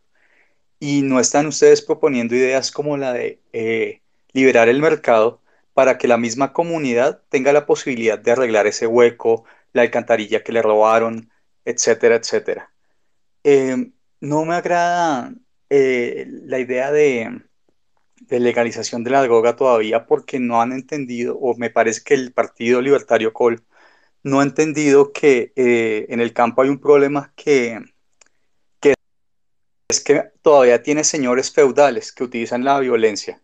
Entonces ellos utilizan las armas, eh, simplemente el monopolio eh, a través de, de la intimidación al campesino y que no tiene nada que ver con un problema de libertad de mercado, sino con un problema de violencia que es grave y que no está solucionando el Partido Libertario al decir hagamos que el mercado sea libre con la droga porque va a haber un problema de señores feudales violentos que no está solucionando la libertad de mercado. Yo sé que hay ponencias que dicen que sí, que liberar el, el mercado pues se empieza a ver mm, menos violencia, pero, pero seamos realistas. Ningún narcotraficante en Colombia va a decir, ah, no, yo, yo me legalizo y, y voy a dejar que estos territorios que yo antes manejaba los voy a entregar a la gente. No, simplemente me los apropio por la violencia, porque es tristemente la crueldad en el ser humano existe. Bueno, y la pregunta en sí es, ¿ustedes cómo, cómo convencerían a una persona como yo, que todavía no tiene creencia en el movimiento libertario en Colombia? O sea, me refiero a, al partido como tal. ¿Cómo lo convencerían? Porque siento que no llegan ni al barrio ni al campo y las propuestas todavía siguen siendo muy teóricas. Gracias. Gracias, Ricardo. Le toca a Julio, si no estoy mal. Ah, listo, súper. Em, yo, yo coincido con algo de lo que dice Ricardo, que efectivamente al libertarianismo le falta mucho, mucho, mucho, mucho. Eh, y hay mucho recorrido por, por hacer, hay mucho por recorrer, más bien. Pero les cuento, yo cuando, cuando empezamos nosotros con, con esta cosa, y, y, obviamente había personas que venían de tiempo atrás, como Jorge Castro y Javier Garay, que ya lo mencioné, y, y otros muchos más, um, de, a las reuniones nos iban dos personas, tres personas, y ahorita yo veo como 400 personas conectadas, y eso para mí es 100% ganancia. La primera vez que yo fui a una, a una reunión de libertarios en Chile, fuimos 100 personas. La segunda vez yo fui a Guatemala y éramos más de 1500 creo que el libertarianismo ha crecido muchísimo y hay que empezar a desarrollar algunos temas, como bien lo, menciona, perdón, se me olvidó el nombre de la persona, como Matías, creo, o bueno, como lo mencionó la persona que acabó de intervenir. Eh, pero respecto al tema de la violencia, la, Colombia tiene una violencia supremamente concentrada. Cuando uno toma los 200, Colombia tiene 1.100 municipios. De esos 1.100 municipios, 230 municipios concentran más del 70% de la violencia homicida del país. ¿Qué carajos está pasando en esos municipios? Que existen tres cosas. Lo primero, una presencia enorme de cultivos de coca y rutas para exportar esa droga. Lo segundo, grupos armados que se alimentan de la rentabilidad extraordinaria que otorgan esos mercados ilegales. Y lo tercero, una ausencia o una incapacidad del Estado de ofrecer seguridad y justicia, que son las dos funciones clásicas que se le ha asignado al Estado. Em, efectivamente, legalizar las drogas no va a solucionar el tema de un tajo de la violencia. Para eso se necesita, por ejemplo, que el Estado logre imponerse, es decir, que el rule of law o, el Estado de Derecho, em, que, que, no es lo mismo que el rule of law, pero digamos que lo entendámoslo como un sinónimo solo para este caso, eh, que logre imponerse y que se permita, por ejemplo, la protección de los derechos de propiedad de las personas. ¿Qué ocurre con la coca? La coca, si ustedes ven cómo desarman los laboratorios, son laboratorios completamente artesanales que se pueden armar en cualquier lugar en medio de la selva. ¿Y cómo se hace la coca? Con elementos que usted puede encontrar en cualquier lado, con cal, con cemento, con, eh, eh, gasolina, con la hoja de coca que se pulveriza, se, se pulveriza, etc. Entonces son son cosas que uno puede conseguir en, en cualquier lado y es muy, muy, muy barato hacerlo, pero la única razón por la cual un producto artesanal tiene esa rentabilidad extraordinaria es precisamente porque es ilegal. ¿Por qué? Porque al ser ilegal, el riesgo de traficar con la coca se le transmite al precio y lo infla artificialmente. Y como lo infla artificialmente, genera ganancias extraordinarias para esos grupos armados. La violencia en Colombia, si ustedes se fijan, la violencia de las FARC, por ejemplo, las FARC hasta 1982 tenía mil 300, 1.400 miembros armados y solamente a partir de 1982, después de la séptima conferencia de las FARC, en donde obtienen el nombre FARC-EP, Ejército del Pueblo, es que ellos abiertamente dicen vamos a unirnos al negocio del narcotráfico. Y a partir de ese momento, las FARC pasan de tener 1.600 hombres en arma a más de 20.000 en el año 2000. También favorecidos porque Pablo Escobar murió y ellos empiezan a tomar todos esos negocios que empezaron a quedar abiertos después de que se acababa o que se combatía el cartel de Medellín y el cartel de Cali. Las bombas, las minas pata, las balas, las municiones, etcétera, etcétera, etcétera, en Colombia que han hecho la guerra se han comprado por lo menos en las últimas décadas con la plata de la cocaína, que es rentable porque es ilegal y por eso toca legalizarlo. Ahora, toda la discusión de cómo, eso es, otra, eso es otra discusión, sí, efectivamente, cómo lo hacemos para, por ejemplo, no incrementar el consumo dentro de, eh, dentro de ciertos grupos o, o no incrementar el consumo en lo absoluto, eso es otro debate, pero hay que hacerlo porque de lo contrario vamos a seguir viendo lo que estamos viendo en este momento. Se firmó el acuerdo y todo el bloque oriental de las FARC, que era el bloque más rico, el bloque más grande, con casi la mitad de los miembros de las FARC, y que era el bloque madre, es decir, bloque madre era el que reclutaba y mandaba a los otros frentes y a los otros bloques, continúa intacto bajo el mando de Gentil Duarte. Entonces, em, el tema de, la presencia estatal y de presencia estatal en el sentido de la, capacidad del Estado colombiano de proveer seguridad y justicia y la capacidad del Estado de, proteger los derechos de propiedad de las personas es fundamental, pero también eliminar esa rentabilidad extraordinaria que está teniendo las drogas, que la única forma de hacerlo es legalizándolas. No existe otra manera, porque los mercados negros siempre van a generar rentabilidades extraordinarias. André, eh, si, puedo, si puedo agregar, claro que sí. puedo agregar una cosa. Eh, no, pues completamente de acuerdo con, con, todo lo que, lo que dijo Julio acerca del tema de las drogas, pero acerca de lo que mencionó David y, y Ricardo, si no estoy mal, acerca de digamos, la necesidad de llegarle al barrio, eh, solamente les quería comentar, me sorprendió David, David mencionó los buses, eh, los, los, huecos, la, la, seguridad, que por supuesto que, que, hay que hacer y por eso tan importante eh, el libertarianismo em, al nivel local, que fue lo que se hizo, como mencionó Julio, en la campaña a la alcaldía. Pero me sorprende que no mencionó el colegio. Yo creo que la gente también quiere buenos colegios. Eh, y algo que yo aprendí eh, al estar involucrado con los colegios en concesión es que un buen colegio, y eso se lo dicen no las familias, sino los residentes del barrio, inclusive que no tienen a los hijos en el colegio, pero un buen colegio como un colegio en concesión, en barrios donde antes de su creación había grandes problemas de uso de droga, de, violencia, de violencia intrafamiliar, eh, un buen colegio cambia todo el barrio porque hace que el ambiente sea más seguro, eh, que haya más confianza entre la gente eh, y se ven logros no solamente en términos académicos, sino también en términos, podríamos llamar, sociales, en cuanto a, que hay menos embarazo adolescente, menos uso de alcohol, menos uso de, droga, y eso está en las cifras. Entonces, a mí me parece que una manera de llegar a los barrios es con esta propuesta que hemos mencionado de libertad educativa que tenemos que avanzar con derechos en concesión y bonos escolares, que para los que no lo conocen es básicamente que a la familia se le da el equivalente de lo que cuesta el estudiante em, educado en el sector público, en el distrito de Bogotá, por ejemplo, y que puede usar esa plata en, en ciertos colegios, pero que la familia lo puede escoger.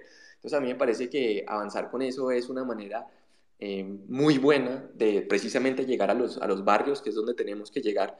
Y, también solamente una anécdota, pero eh, cuando tuvimos esa campaña de la alcaldía, que bueno, no es que hayamos sacado muchos votos, pero pero fueron más de 20 mil y como dijo Actualidad Panamericana, yo quedé sorprendido porque definitivamente no tenía tantos primos, em, pero eh, ahí el punto es que cuando miramos en detalle, mucha gente pensaba que esos votos eran de Chapinero y Usaquén, y que era voto de, como dicen algunos de ustedes, como de Teusaki Yorkers, pero no, en, en Chapinero y Usaquén casi nadie votó por nosotros, fue em, sobre todo en el occidente de Bogotá, eh, en Gativá, Kennedy, eh, y precisamente fue en estas zonas donde, donde hicimos campaña y llegamos con estos mensajes de, pues, de libertad de comercio. Inclusive, si no recuerdo mal, teníamos propuestas de que la gente pudiera pavimentar sus propias calles eh, en ese momento y también con, con, la que he mencionado varias veces, que es la libertad educativa. Entonces, creo que, bueno, por supuesto falta mucho por hacer y, y espero que, que, ustedes nos ayuden, pero creo que sí está el potencial y, y sí se ha hecho algo en el pasado y está la capacidad de, de llegarle a todo el mundo con estos mensajes de la libertad. Andre, querida, ¿cómo estás? Bienvenida a mi space. Nunca te había visto, ¿cómo estás? Hola, Vane, muy bien. Hola, Daniel, hola, Julio. Eh, me parece muy chévere tenerlos acá y ver a, a, varios acá conectados. Eh, yo, primero, Daniel, no, no, seas tan modesto con los 20 mil votos, que de verdad eso para mí sí son un montón. claro, no, no se comparan a las cifras de los otros, pero para hacer unos don nadie en ese momento, sí, sí fueron un montón. Eh, yo les quería...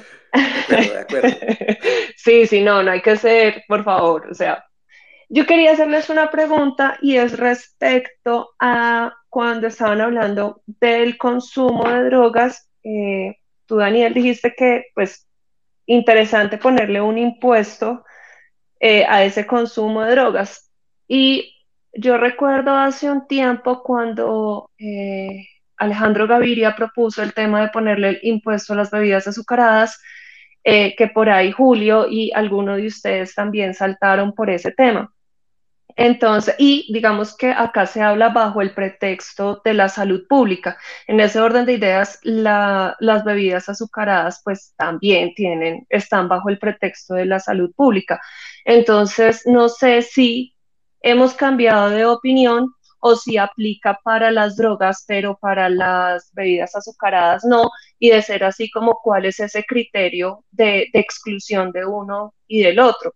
Eh, porque entiendo que estamos hablando bajo, eh, pues que estamos sobre una salud pública y que existe en biomédica, que no estoy hablando de economía, sino en biomedicina, existe un principio de justicia de distribución de los recursos que en el caso de Colombia pues no es que abunden.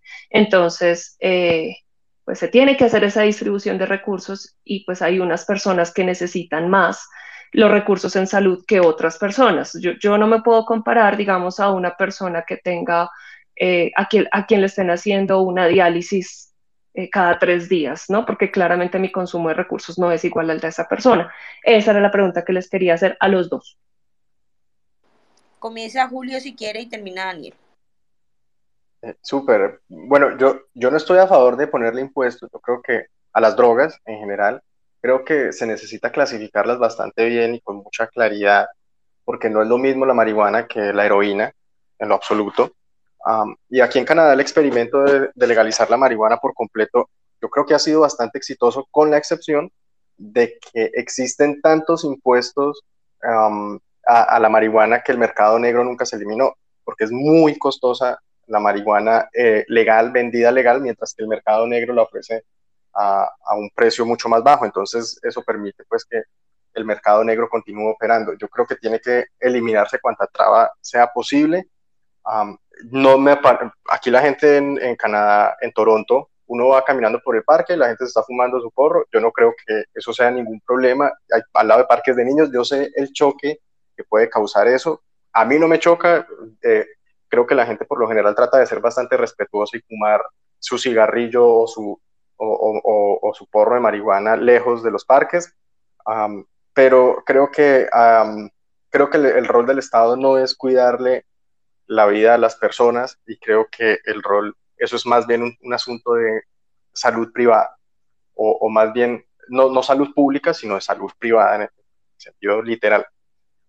Y respecto a la, a la, pregunta de salud, yo estoy de acuerdo, como, como lo mencioné, con, un, con la intervención subsidiaria del Estado, es decir, cuando ya absolutamente todo falla, claro, pues a ver, como como, seres humanos no podemos dejar a las personas morir de hambre, ¿no? No podemos dejar que las personas eh, de, vivir en una sociedad en la cual existe dolor y caos a todo alrededor, si existe la manera de solucionarlo y sobre todo, y en esto es un problema que, también tiene que existir un debate y que también tiene que existir una solución, el las soluciones del Estado son mucho más rápidas que la de, las del mercado, no en el sentido em, antes de que se escandalicen muchos, no, no, no en el sentido en que el mercado vaya a fallar, sino que, por ejemplo, sí, uno puede dar la respuesta de eventualmente el crecimiento económico va a permitir que muchas más personas tengan el acceso a bienes y a servicios.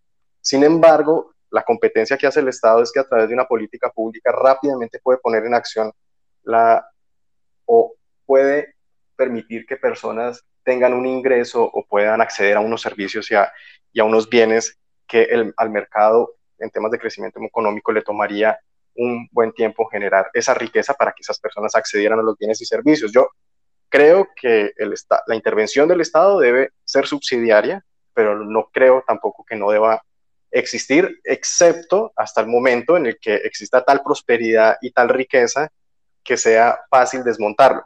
Y lo, lo, lo, sé que esto causa mucho choque dentro de los liberales mucho más radicales, creo que mm, la respuesta es que el, en mi concepto, un libertario, además, digamos, de entender las libertades como libertades negativas, es aquel que siempre está dispuesto a solucionar un problema con más libertad en lugar de menos libertad.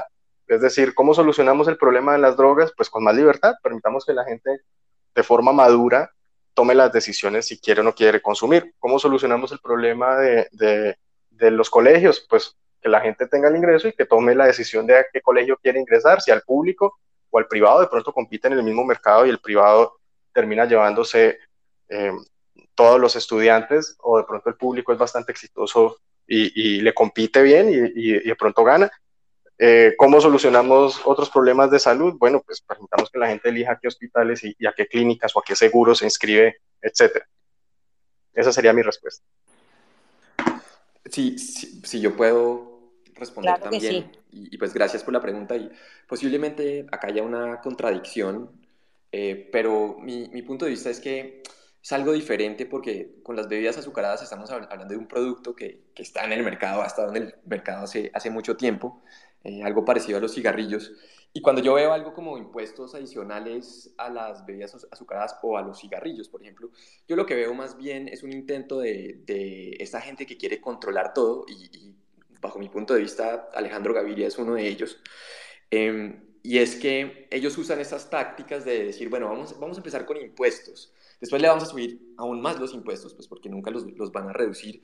Y va a terminar pasando lo que, lo que ha pasado con los cigarrillos que empezaron, eh, digamos, diciendo eh, que tenían que, que eh, poner, no sé, la, la, foto del feto afectado en, en una mamá embarazada por el, por el consumo de cigarrillos. Eh, y ya se llegó al, al, al momento donde los, los, cigarrillos en ciertos países ni siquiera se pueden vender con, con una marca. Entonces eh, le quitan, digamos, a, a, a la marca eh, su esencia, es decir, es básicamente una expropiación. Y hacia allá es donde yo veo que va eh, una medida como, como la de Alejandro Gaviria con, con las bebidas azucaradas. Esa es, esa es mi, mi, interpretación. Mientras que en, en, el caso de la marihuana, por ejemplo, o otras drogas, estamos hablando de, de, de unos productos que ni siquiera están legalmente en los, en los mercados o, o, no han estado. Entonces, en ese sentido, y puede que sea una, una contradicción, porque yo también estoy de acuerdo con Julio, yo eh, idealmente yo no quisiera eh, ningún impuesto o ningún impuesto adicional, pero estoy dispuesto a ceder, eh, como dije, en el sentido de que, bueno, si, si ese es el precio para que sea legal, porque hay que convencer a la gente que se va a pagar el, el, los problemas de, de salud eh, con más impuestos, pues, pues bueno, pero, pero no es lo ideal, pero simplemente de una manera táctica y pragmática estoy dispuesto a hacer en eso y, y, pues no, me, no creo que sea tan comparable con las bebidas azucaradas. Bueno, David Bravo y después David, el otro David, David Bravo, un, un minutico porfa. Eh, sí, buenas noches, eh, ¿cómo van? Eh, una pregunta muy directa para Julio y para Daniel. Eh, estaba mirando mucho acerca de las cuestiones del, proteccionismo económico en cuanto a, la, las, al, al, sector textil. Y entre eso se opuso mucho el representante eh, Santos. Entonces, mire un trino muy, muy, muy acertado que decía que el Centro Democrático estaba compitiendo con el Polo por el proteccionismo y con la Colombia Humana por los subsidios. Entonces, ¿qué tan factible o qué tan, digamos, proporcional debería ser estos dos factores en lo que Colombia respecta y en cuanto al mercado eh, también, para que no se aproveche de, de, lado y lado. Eso sería como el, el inconveniente y listo, gracias. Eh, Daniel, si quieres comenzar.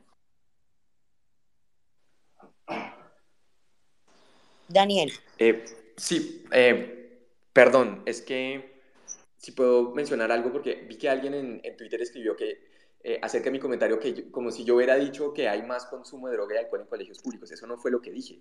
Eh, dije que en los colegios en concesión eh, se redujo el consumo de droga y alcohol comparado a, a la competencia. eso es un hecho y, y están los datos. por ejemplo, pueden mirar los datos de la Alianza Educativa. en cuanto a la pregunta, si me la pudieran resumir de nuevo, con gusto la, la contesto. David.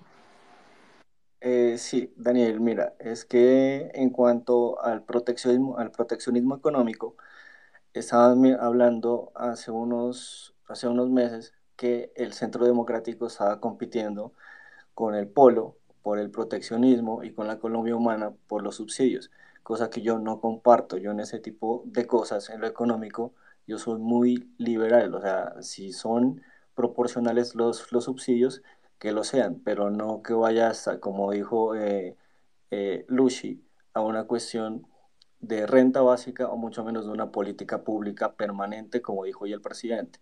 Entonces, eh, ¿qué tan proporcional debería ser el proteccionismo? Si debe haberlo, y qué tan proporcional debería ser los subsidios, si debe hacerlo, porque la cuestión de la economía fraterna, personalmente yo admiro mucho al expresidente Uribe, pero en lo de la economía fraterna yo no soy muy amigo de eso. Entonces, La pregunta sería para los dos, ¿qué tan proporcional debería ser esas dos posturas?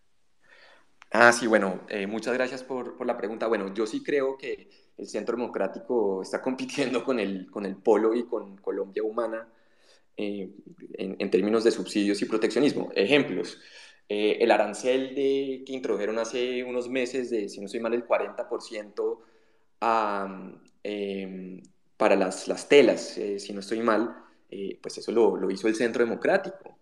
Eh, obviamente, pues tienen presión de empresarios, de grupos em, empresariales que deben financiar sus campañas y, ellos bailan a, ese ritmo. Entonces, es, ese es un ejemplo. Otro ejemplo, Uribe se opuso eh, en un momento con el tema de los, de los taxistas, salió a defender a los taxistas en contra de plataformas como Uber. Otro ejemplo de, de proteccionismo, ahí, ahí no con, digamos, con arancel, pero pues con, con barreras no, no arancelarias.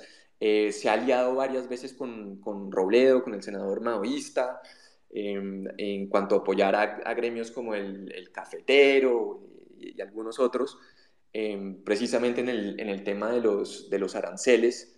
Entonces, hay, hay varios ejemplos que, que yo menciono, en, de hecho, en un artículo eh, que publiqué hace un tiempo, que si no estoy mal se llama Álvaro Uribe y la derecha colectivista, eh, y, y, ahí están los ejemplos. Ahora, en cuanto a, a cuál, se, cuál, es la justa proporción, yo estoy completamente en contra del proteccionismo. Creo que la justa proporción es cero. Eh, y yo estoy bastante de acuerdo con lo que dijo Luchi acerca de la renta básica. Inclusive yo iría más allá. Yo estoy completamente en contra de la, de la renta básica. Me parece que crea eh, unos incentivos perversos, perversos tremendos. Eh, como bien dijo eh, Ronald Reagan, no hay ningún programa gubernamental temporal para ayudar a algunas personas. Lo crean para ayudar a cierto porcentaje de la población y eso solamente va a seguir creciendo dado, eh, dados esos incentivos perversos y también completamente de acuerdo con lo que dijo Luchi, es que no hay plata, es que si quisiéramos, es que no hay plata para financiar esas locuras. Un país como Colombia no se puede dar esos lujos eh, de pensar que puede meter estos esquemas estatistas y, sobre todo que van a funcionar. Un país como Colombia tiene que pensar en cómo salir adelante creando empleo y trayendo inversión. Y la manera es con reformas eh, del lado de la oferta, eh, reduciendo mucho los impuestos, eh, tra trayendo inversiones, condiciones realmente propicias para la inversión, que en Colombia no hay, es, es la realidad, y hay que concentrarse en eso. En todo lo demás, me parece que es, es, es pura teoría y que ni siquiera vale la pena el debate. Bueno, la última pregunta, David. Eh, gracias, buenas noches. Eh, hasta esta intervención, Daniel, yo, yo estaba pensando que estaban demasiado socialdemócratas, porque de hecho Julio fue el que opinó sobre la renta básica y, y no he escuchado la opinión de Daniel y de hecho también iba a preguntar un poco porque pues mi intervención va un poco como hacia los dos o a tocar puntos porque yo sé precisamente que eh, Daniel me lo imaginaba en esa postura, él ha dicho muchas veces que por ejemplo, no es tan importante reducir la desigualdad, sino atacar la pobreza. Pero a mí ese argumento me parece un poco complejo y lo voy a enlazar un poco con lo que dijo Julio de acabar el salario mínimo, en cuanto a que, pues, en ese sentido, para poder hacer eso, tendría que haber una creación de riqueza, con lo que Daniel acaba de decir, ¿no? Eh, inversión y, y creación de empresa. Pero pues eso no siempre, o sea, por más de que estén las condiciones y, y, y, se logra hasta cierto punto, pues la creación de riqueza tampoco es infinita en un tiempo como, en los tiempos en los que las sociedades necesitan eh, satisfacer precisamente, valga la redundancia, ciertas necesidades. Entonces, eh, mi pregunta va o mi comentario un poco a, a cómo, eh, ¿por qué no, por ejemplo, adoptar ciertas cosas que funcionan eh, en el sentido de, por ejemplo, esa libertad económica que hay en ciertos países, no lo va a reducir a los nórdicos, porque no son los nórdicos, pero sí esa libertad económica que hay, pero también ese estado fuerte que, permite la redistribución, que era precisamente un punto que se estaba tocando a partir de, de esos subsidios que incluso el mismo Daniel también está proponiendo, de los bonos escolares, o sea, cómo funcionaría ahí el subsidio, si él está en contra un poco como de esa de intervención, o sea, hasta qué punto sí se puede subsidiar la educación de, de una persona.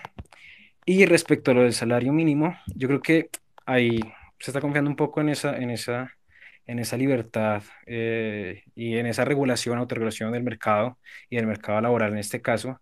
Y a mí me parece que eso sí, eh, contrario a lo que también comentó, si no estoy mal, Matías, eh, pues, y lo que sí comentaba Luchi, eh, respecto a, se puede llegar a un abuso, o sea, hay gente, por ejemplo, las, precisamente como comentaba alguien, las personas que trabajan como empleadas domésticas, o sea, hombres o mujeres o que trabajan con esos servicios, pues se van a ver afectados porque la cantidad de, de, oferta que hay, hay demasiada demanda para la cantidad de oferta que hay y van a terminar trabajando por cosas, por cualquier cosa, realmente. Y, e incluso ya con el salario mínimo que hay, el salario mínimo que hay alcanza para, o sea, si se quiere lo justo y no alcanza. O sea, un, un arriendo cuesta entre, por muy barato, 500 mil y puede ir hasta un millón de pesos. David. Dependiendo. Sí. No sé si puedes redondear las preguntas. Sí, sí, sí, sí, perdón, ya, ya, ya acabo, ya acabo.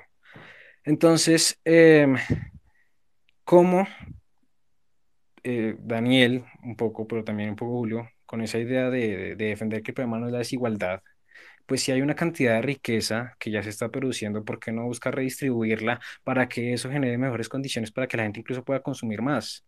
Eh, y eso, por ejemplo, con la renta básica, sin crear esa necesidad, es, mejor dicho, bien focalizado. O sea, hay gente que incluso muy liberal que trabaja en el gobierno que ayuda a focalizar muy bien eso. Entonces, a mí me parece importante reducir la desigualdad porque si no se hace y se acude únicamente al mercado, esa desigualdad va a terminar incrementando, porque la gente que tiene capital pues va a seguir produciendo, pero la gente que no tiene capital y que no puede y que está atrapada en su trabajo y que no puede renunciar, pues va a seguir así. Y eso me parece terrible porque es simplemente eh, no generar movilidad social y que la gente se quede atrapada y simplemente dependa de unos ricos que se siguen haciendo cada vez más poderosos y más poderosos y más poderosos.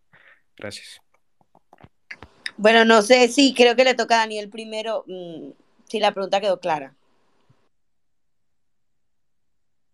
Bueno, pues, pues muchas gracias. A ver, mi, mi opinión, perspectiva es que simplemente tengo un enfoque diferente. Es decir, entre usted más quiere re redistribuir, eh, más tiene que castigar la creación de riqueza. En Colombia la creación de riqueza está castigada.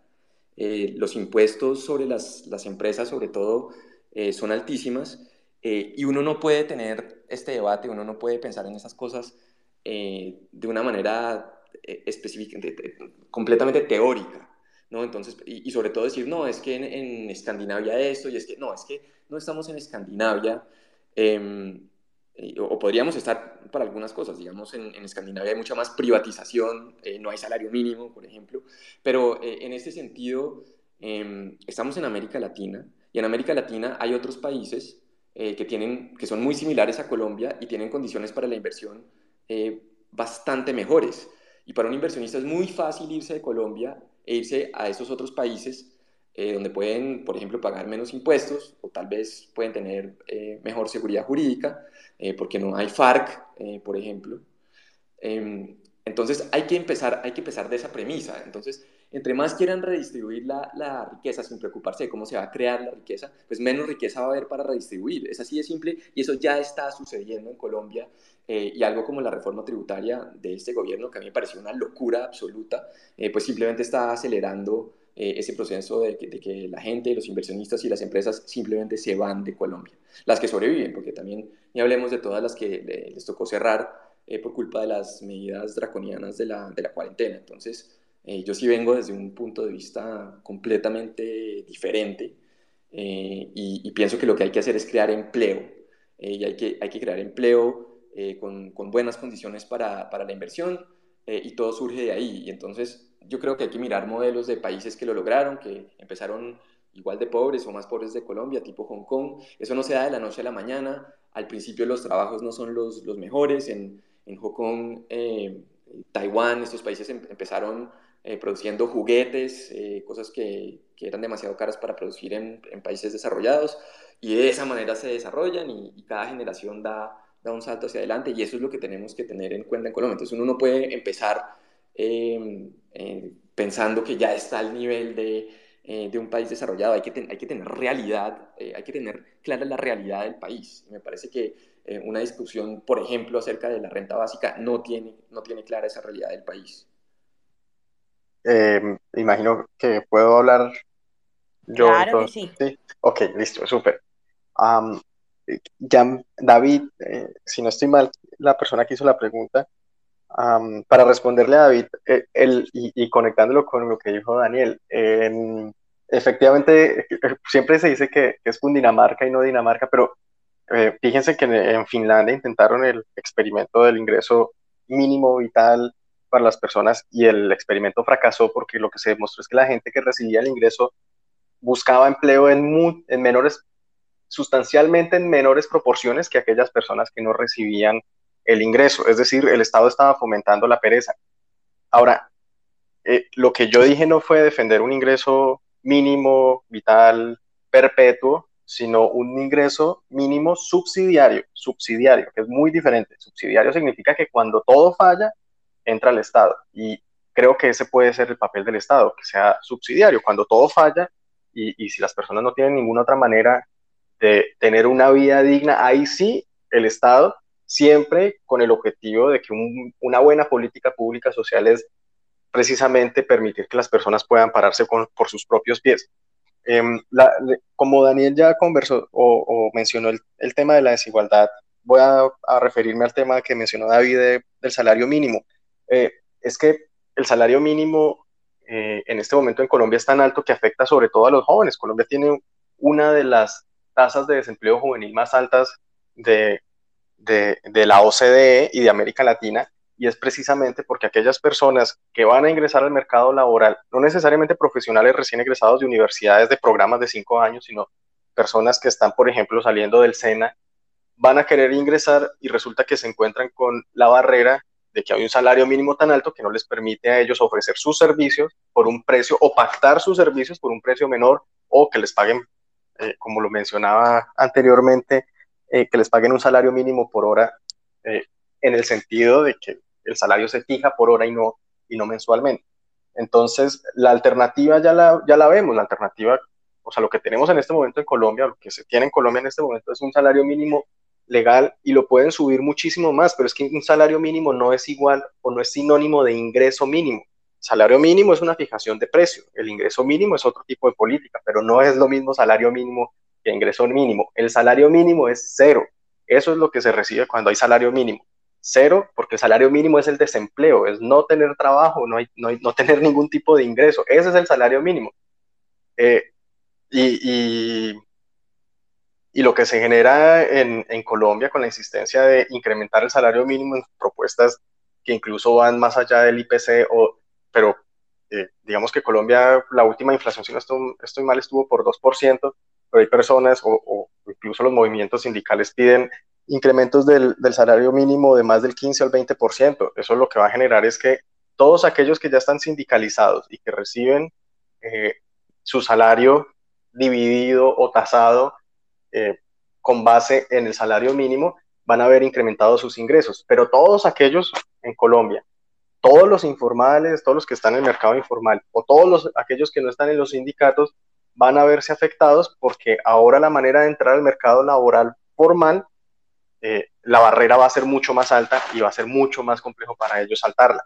Ese es el, ese es el problema real, el desempleo. Es lo que se ve y lo que no se ve, como decía Frederic Bastiat, lo que se ve es que sí, un montón de sindicalistas van a ganar muchísimo más y probablemente muchas otras personas que no tienen que ver con los sindicatos, pero que están ya en un trabajo estable con todas las garantías de la ley en el sector formal. Lo que no se ve es toda la gente que termina en el desempleo empujada por el Estado a través de la fijación del precio del salario. La única forma de incrementar la riqueza es trabajando, ahorrando e invirtiendo. Es la única solución que hay, es la única manera de generar riqueza.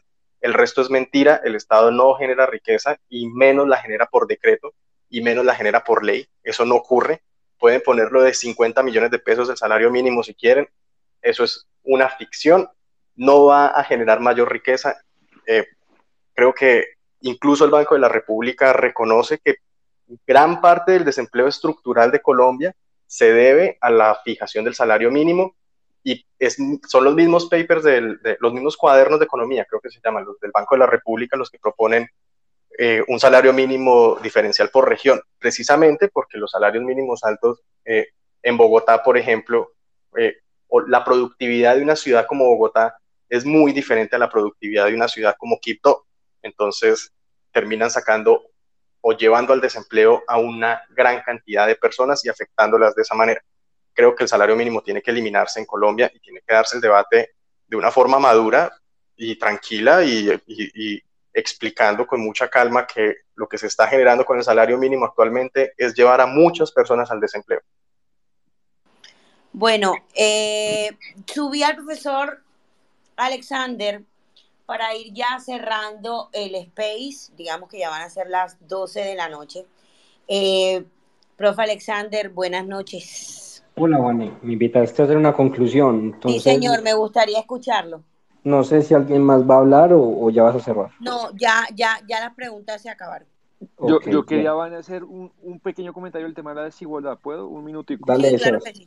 Sí, no, es que muy interesante lo que decía Daniel y Julio de, de la desigualdad y yo creo que hay un tema que se puede discutir en Colombia y yo trato de discutirlo mucho que se puede hacer desde una aproximación liberal y es que la desigualdad en Colombia pues no es casualidad, digamos, hay que desagregar la discusión y poner la lupa en la explicación de la desigualdad y una gran parte, por supuesto no toda, es que los recursos que el Estado supuestamente capta para redistribuir, pues esa tarea la hace muy mal. Eso no es una opinión, está totalmente documentado eh, como la desigualdad es casi la misma o aumenta antes y después de impuestos y eso ocurre porque la focalización es pésima, porque hay una cantidad de privilegios, eh, de rentas capturadas, de grupos de interés que han secuestrado al Estado.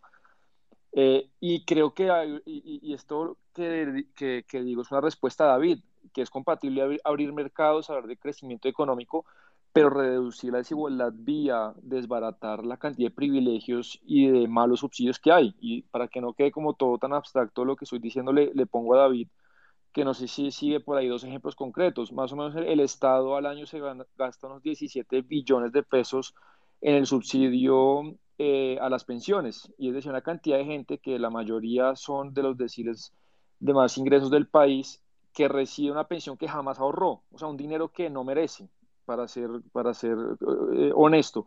Entonces, si uno hace un- un- una reestructura del subsidio pensional, si uno, por ejemplo, también discute el tema de los convenios colectivos, eh, yo, yo he conocido de primera mano convenios colectivos de ETB, del Banco de la República, que son unas cosas faraónicas, estrafalarias y pornográficas, o sea, la, los contratos de los trabajadores de las empresas son pues de Qatar.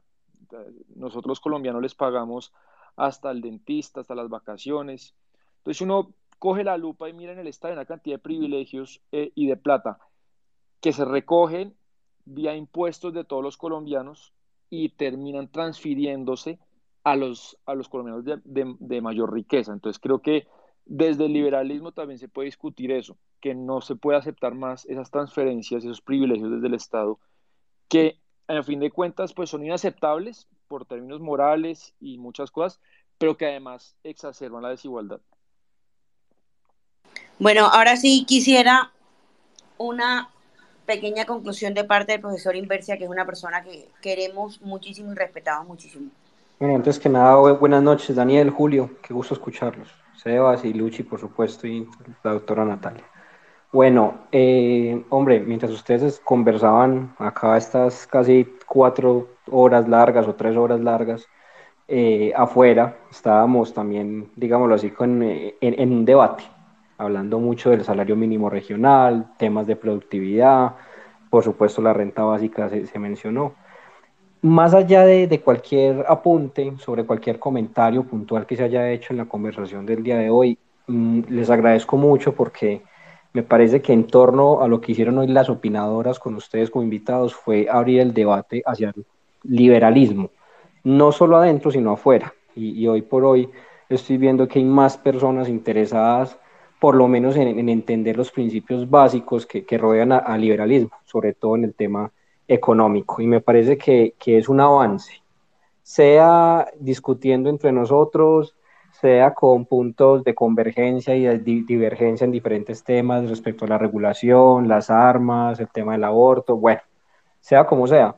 Pero me parece que, que todos empezamos, los que por lo menos estuvimos aquí, compartimos parte de estas ideas, compartimos la idea de que no vamos a mirar hacia la izquierda, o por lo menos no tan sesgadamente. Y ahora, después de la discusión del día de hoy en todos estos temas, eh, se crean argumentos y se crean espacios para que las personas empiecen a ver la viabilidad de algunas propuestas que traen algunos eh, can- precandidatos a, la presidencia de, de- de este país. Entonces, creo que cierro con eso, con el agradecimiento y con el hecho de haber aportado hacia, hacia la vida real un, un poquito. eso sí, les hago una invitación tanto a Daniel como a Julio, que los sigo y los admiro. Eh, nos encantaría, y creo que es un propósito que nos hemos puesto con las opinadoras, es que llevemos todo al lenguaje popular, al lenguaje de las personas, al lenguaje que lo entienda el de la tienda, que lo entienda el campesino, que lo entienda el informal, porque creo que es ahí donde estamos perdiendo la, la pelea ideológica pero eso es un cuento pues que se debe ir trabajando poco a poco, pero ya tenemos un año electoral encima y creo que es momento como de volcarnos hacia, hacia las masas de una manera mucho más comprensible. Con eso cierro, una feliz noche para todos. Eh, Gracias, profe. Así dejamos, vale. Bueno, quiero, quiero por favor que cada uno de ustedes, primero Luchi y después Daniel y termina Julio, dar una conclusión final o una reflexión final de todo lo que discutimos ahora en unos tres minuticos. Luchi, querida. Bueno, eh, mi conclusión final es que todas las ideas que escuchamos hoy eh, son ideas que vamos a tener que aterrizar, eh, que vamos a poner en práctica, que tenemos, como dijo Alexander ahorita, que masificarlas en, en lenguaje más coloquial. Em, las ideas de salario mínimo, toda la flexibilización laboral, todo lo que, lo que tenemos que llevarlo a la clase media y hacerles ver, o sea, a la, a la, a la persona de a pie y hacerle ver los beneficios a las personas de a pie porque se les han vendido todas estas ideas como si fueran en contra de los trabajadores. Es la hora de, de mostrar los beneficios y hablar en lenguaje coloquial y todas las ideas que se discutieron hoy ponerlas en práctica y llevarlas al campo. Bueno, eh, voy a hacer un break aquí. David, quiere decir algo, pero muy rapidito, por favor, porque ya vamos cerrando. Sí, sí, gracias. Sí, es muy, muy cortico, menos de un minuto. Entonces, eh, pues Sebastián me decía lo de los impuestos. No, yo pienso que, y lo de los subsidios, yo creo que el Estado debe ser eficiente con toda la plata que maneja. O sea, hay que esos subsidios, también hay muchos subsidios que están mal, como, como tú mismo dijiste, pero que deben ser precisamente focalizados. Yo creo que si hay un esfuerzo del gobierno en tratar de manejarlos mejor, Daniel Gómez que es uno de los que más se mete en el tema en Twitter, está tratando de hacerlo mejor y que deben ser focalizados. Eh, Daniel, también cortico, eh, pues él un poco convirtió en hombre de paja mi argumento, porque yo estaba un poco hablando de que también, o sea, él decía que no, no sean las condiciones para los empresarios, para la producción, pero entonces vamos a terminar atrapados en, en el poder que tienen los empresarios, de que si me, siguen un poco, me suben un poco más los impuestos acá, pues simplemente me voy a otro país y ya, ¿no? Y va a terminar haciendo una competencia por quien tiene condiciones más precarias en algunos casos o mejores condiciones en otras para, para traer esa inversión. Y sobre Julio, yo creo que no necesariamente el hecho de, de acabar con el, con el salario mínimo va a hacer que se creen más puestos. Si yo soy empresario y puedo, puedo aumentar mi margen de ganancia y le pago menos a, a, un trabajador que ya tengo, pues ¿por qué voy a crear otro empleo? Era eso, muchas gracias y... Gracias, David. Bueno, ahora sí, Daniel, adelante. Bueno, primero que todo, muchos, muchas gracias a, a, todos por, por, participar y de nuevo por la invitación. Y eh, bueno, como, como reflexión, a ver, primero que todo, para responderle a, a, David, y de pronto quedo con la última palabra, pero después lo podemos seguir en, en Twitter o en, alguna otra plataforma, pero eh, no, no, no, estoy de acuerdo porque eh, es natural que, que las, la, inversión busque el lugar donde da las mejores condiciones, no necesariamente las más precarias.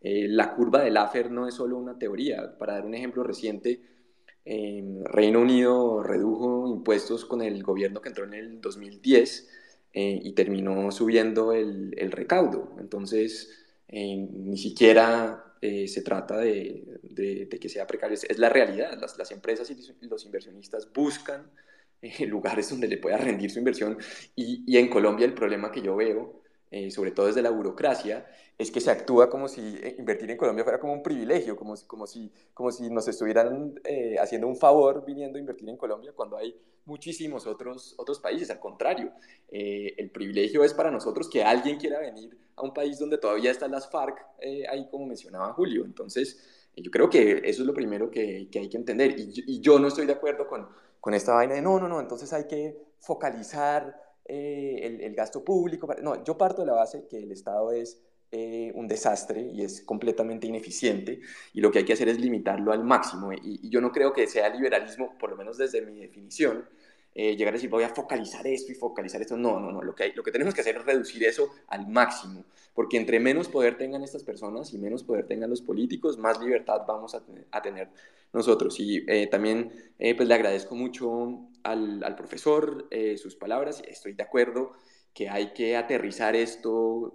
por eso dije, yo creo que yo no soy la, la, la persona más adecuada. Yo creo que cada cual tiene, tiene un rol eh, pero hay que encontrar la manera de, aterrizarlo al máximo y, llegarlo al, que, el discurso le llegue a, la máxima cantidad de, personas, porque, porque estas son las ideas, eh, al fin y al cabo, que van a hacer progresar a, Colombia. Son las únicas que, yo veo eh, que realmente pueden llevar a que el país sea próspero y por eso lo que nosotros estamos haciendo y la lucha que nos estamos dando es, es, es una lucha noble, creo yo, eh, y, somos, creo yo, los únicos que realmente tenemos una, una respuesta eh, clara y contundente y con, y con, pruebas y con ejemplos históricos de cómo, de cómo salir adelante. Entonces, de nuevo, les agradezco mucho, las felicito también por, por este espacio que han, que han creado. A Vanessa. Bueno, espero y a las opinadoras. A Vanessa y a las opinadoras. Eh, y bueno, y a, a, todos los demás que han participado y bueno, espero, espero que nos veamos muy pronto. Claro que sí, Daniel. Julio, adelante. Ah, bueno, muchísimas gracias y gracias por la invitación. Eh, también pues no, no, quisiera quedar con la sensación eh, que quedo con la última palabra porque David me mencionó en lo, en lo que dijo y lo mismo, si, si quiere conversar por Twitter de una, bienvenido. Eh, yo no dije que, que, al eliminar el salario mínimo se van a crear más, más puestos de trabajo, lo que dije es que el salario mínimo es una barrera para que las personas ingresen al mercado laboral. por supuesto, el mercado laboral colombiano tiene muchas trabas que van más allá del salario mínimo, aunque está reconocido por el Banco de la República que el desempleo estructural en Colombia en gran parte se debe al alto salario mínimo de Colombia con respecto al salario medio, porque la gente a veces escucha el alto salario mínimo en Colombia y de una vez se imagina, no, pues tan generosos, no, es con respecto al salario medio, eso tiene que ser bastante claro. no existe evidencia que diga que, que la redistribución de la riqueza necesariamente va a conducir a una a un decrecimiento de la desigualdad. En muchos casos lo que ha ocurrido es que en lugar de existir un incremento, o, por ejemplo Suecia es uno de los mejores ejemplos, ellos se metieron, se embarcaron por completo en el cuento del estado de bienestar y para los 90, para los 60, tenían una desigualdad más baja que la que tuvieron en los 90 cuando empezaron a desmontar el, todo el estado de bienestar porque se dieron cuenta que no solamente volvía el Estado un aparato elefantiásico, lento y burocrático que captaba rentas, etcétera, con todos los problemas que además también eh, genera un, Estado grande, sino que además de eso la desigualdad había aumentado en lugar de disminuir. Entonces es muy importante ver eso. Es muy importante también ver el ejemplo de Chile entre los 90 y el, eh, entre 1990 ya cuando regresó la democracia y, y, el 2010 hay un estudio del profesor Claudio Zapelli, el, Axel Kaiser lo menciona cada rato, en el que se muestra que a través de la libertad económica lo que se generó fue que la desigualdad intergeneracional disminuyó y eso también es importante tenerlo en cuenta. Em, y lo que dijo, em, lo, que, lo que mencionó Alex y, Luchi respecto a, a, las propuestas y a, y a, aterrizar más el debate y todo, yo estoy de acuerdo con eso. Eh, creo que eh, a mi juicio lo que se necesita es generar liderazgos de todo tipo. Creo que hay personas muy buenas, muy inteligentes en este momento entrando en el debate, que tienen una forma de comunicarse de pronto que les llega a ciertos sectores. Creo que de cualquier forma es necesario también la gente que tiene un lenguaje estructurado y que quiere llegarle a otro tipo de sectores donde de pronto el debate no se está dando, por ejemplo, en la academia, porque en la academia no solamente ahorita está casi que, bueno, casi que es muy poca la presencia de libertarios o conservadores, sino que además de eso están proscritos eh, casi que explícitamente en la academia, sobre todo en los Estados Unidos, bueno, sobre todo en América del Norte, en donde eh, existe todo un aparato para promover o, para, o para favorecer cierto tipo de ideas y lamentablemente se queda todo un debate por fuera de autores y de propuestas y de contribuciones a las ciencias sociales que, que se terminan ignorando en favor de ciertas ideas que coinciden eh, con el ideario de izquierda. Y ya por último, bueno, agradecerles a, a Vane, a Luchi, a todos los que lo organizaron, a Daniel también, a, Alex, a las opinadoras. Esto fue un, pues un, un, gran experimento. Aquí en Canadá ya es la una de la mañana, entonces me iré a dormir y bueno, que tengan feliz noche todos. Gracias a ustedes dos, Julio y Daniel. Yo no se me olvidó agradecerles. Gracias, los admiro. Eh, gracias por el tiempo. Bueno, no, a ustedes también muchísimas gracias a todas las personas que se quedaron casi cuatro horas con nosotros. De verdad no tengo cómo agradecerles. Julio, Daniel, los estaremos molestando por ahí en próximos días también. Y, y nada, eh, esperen la cartelera para la próxima semana. Vienen debates, viene activismo, viene pensiones, viene, bueno, vienen muchísimas cosas. Viene Javier Milei y bueno, ya ustedes han visto más o menos todo lo que estamos programando. Muchísimas, muchísimas gracias. Por favor, descansen. Nos vemos la otra semana. Un abrazo. Se cierra el space. Gracias por, gracias por todo. Gracias.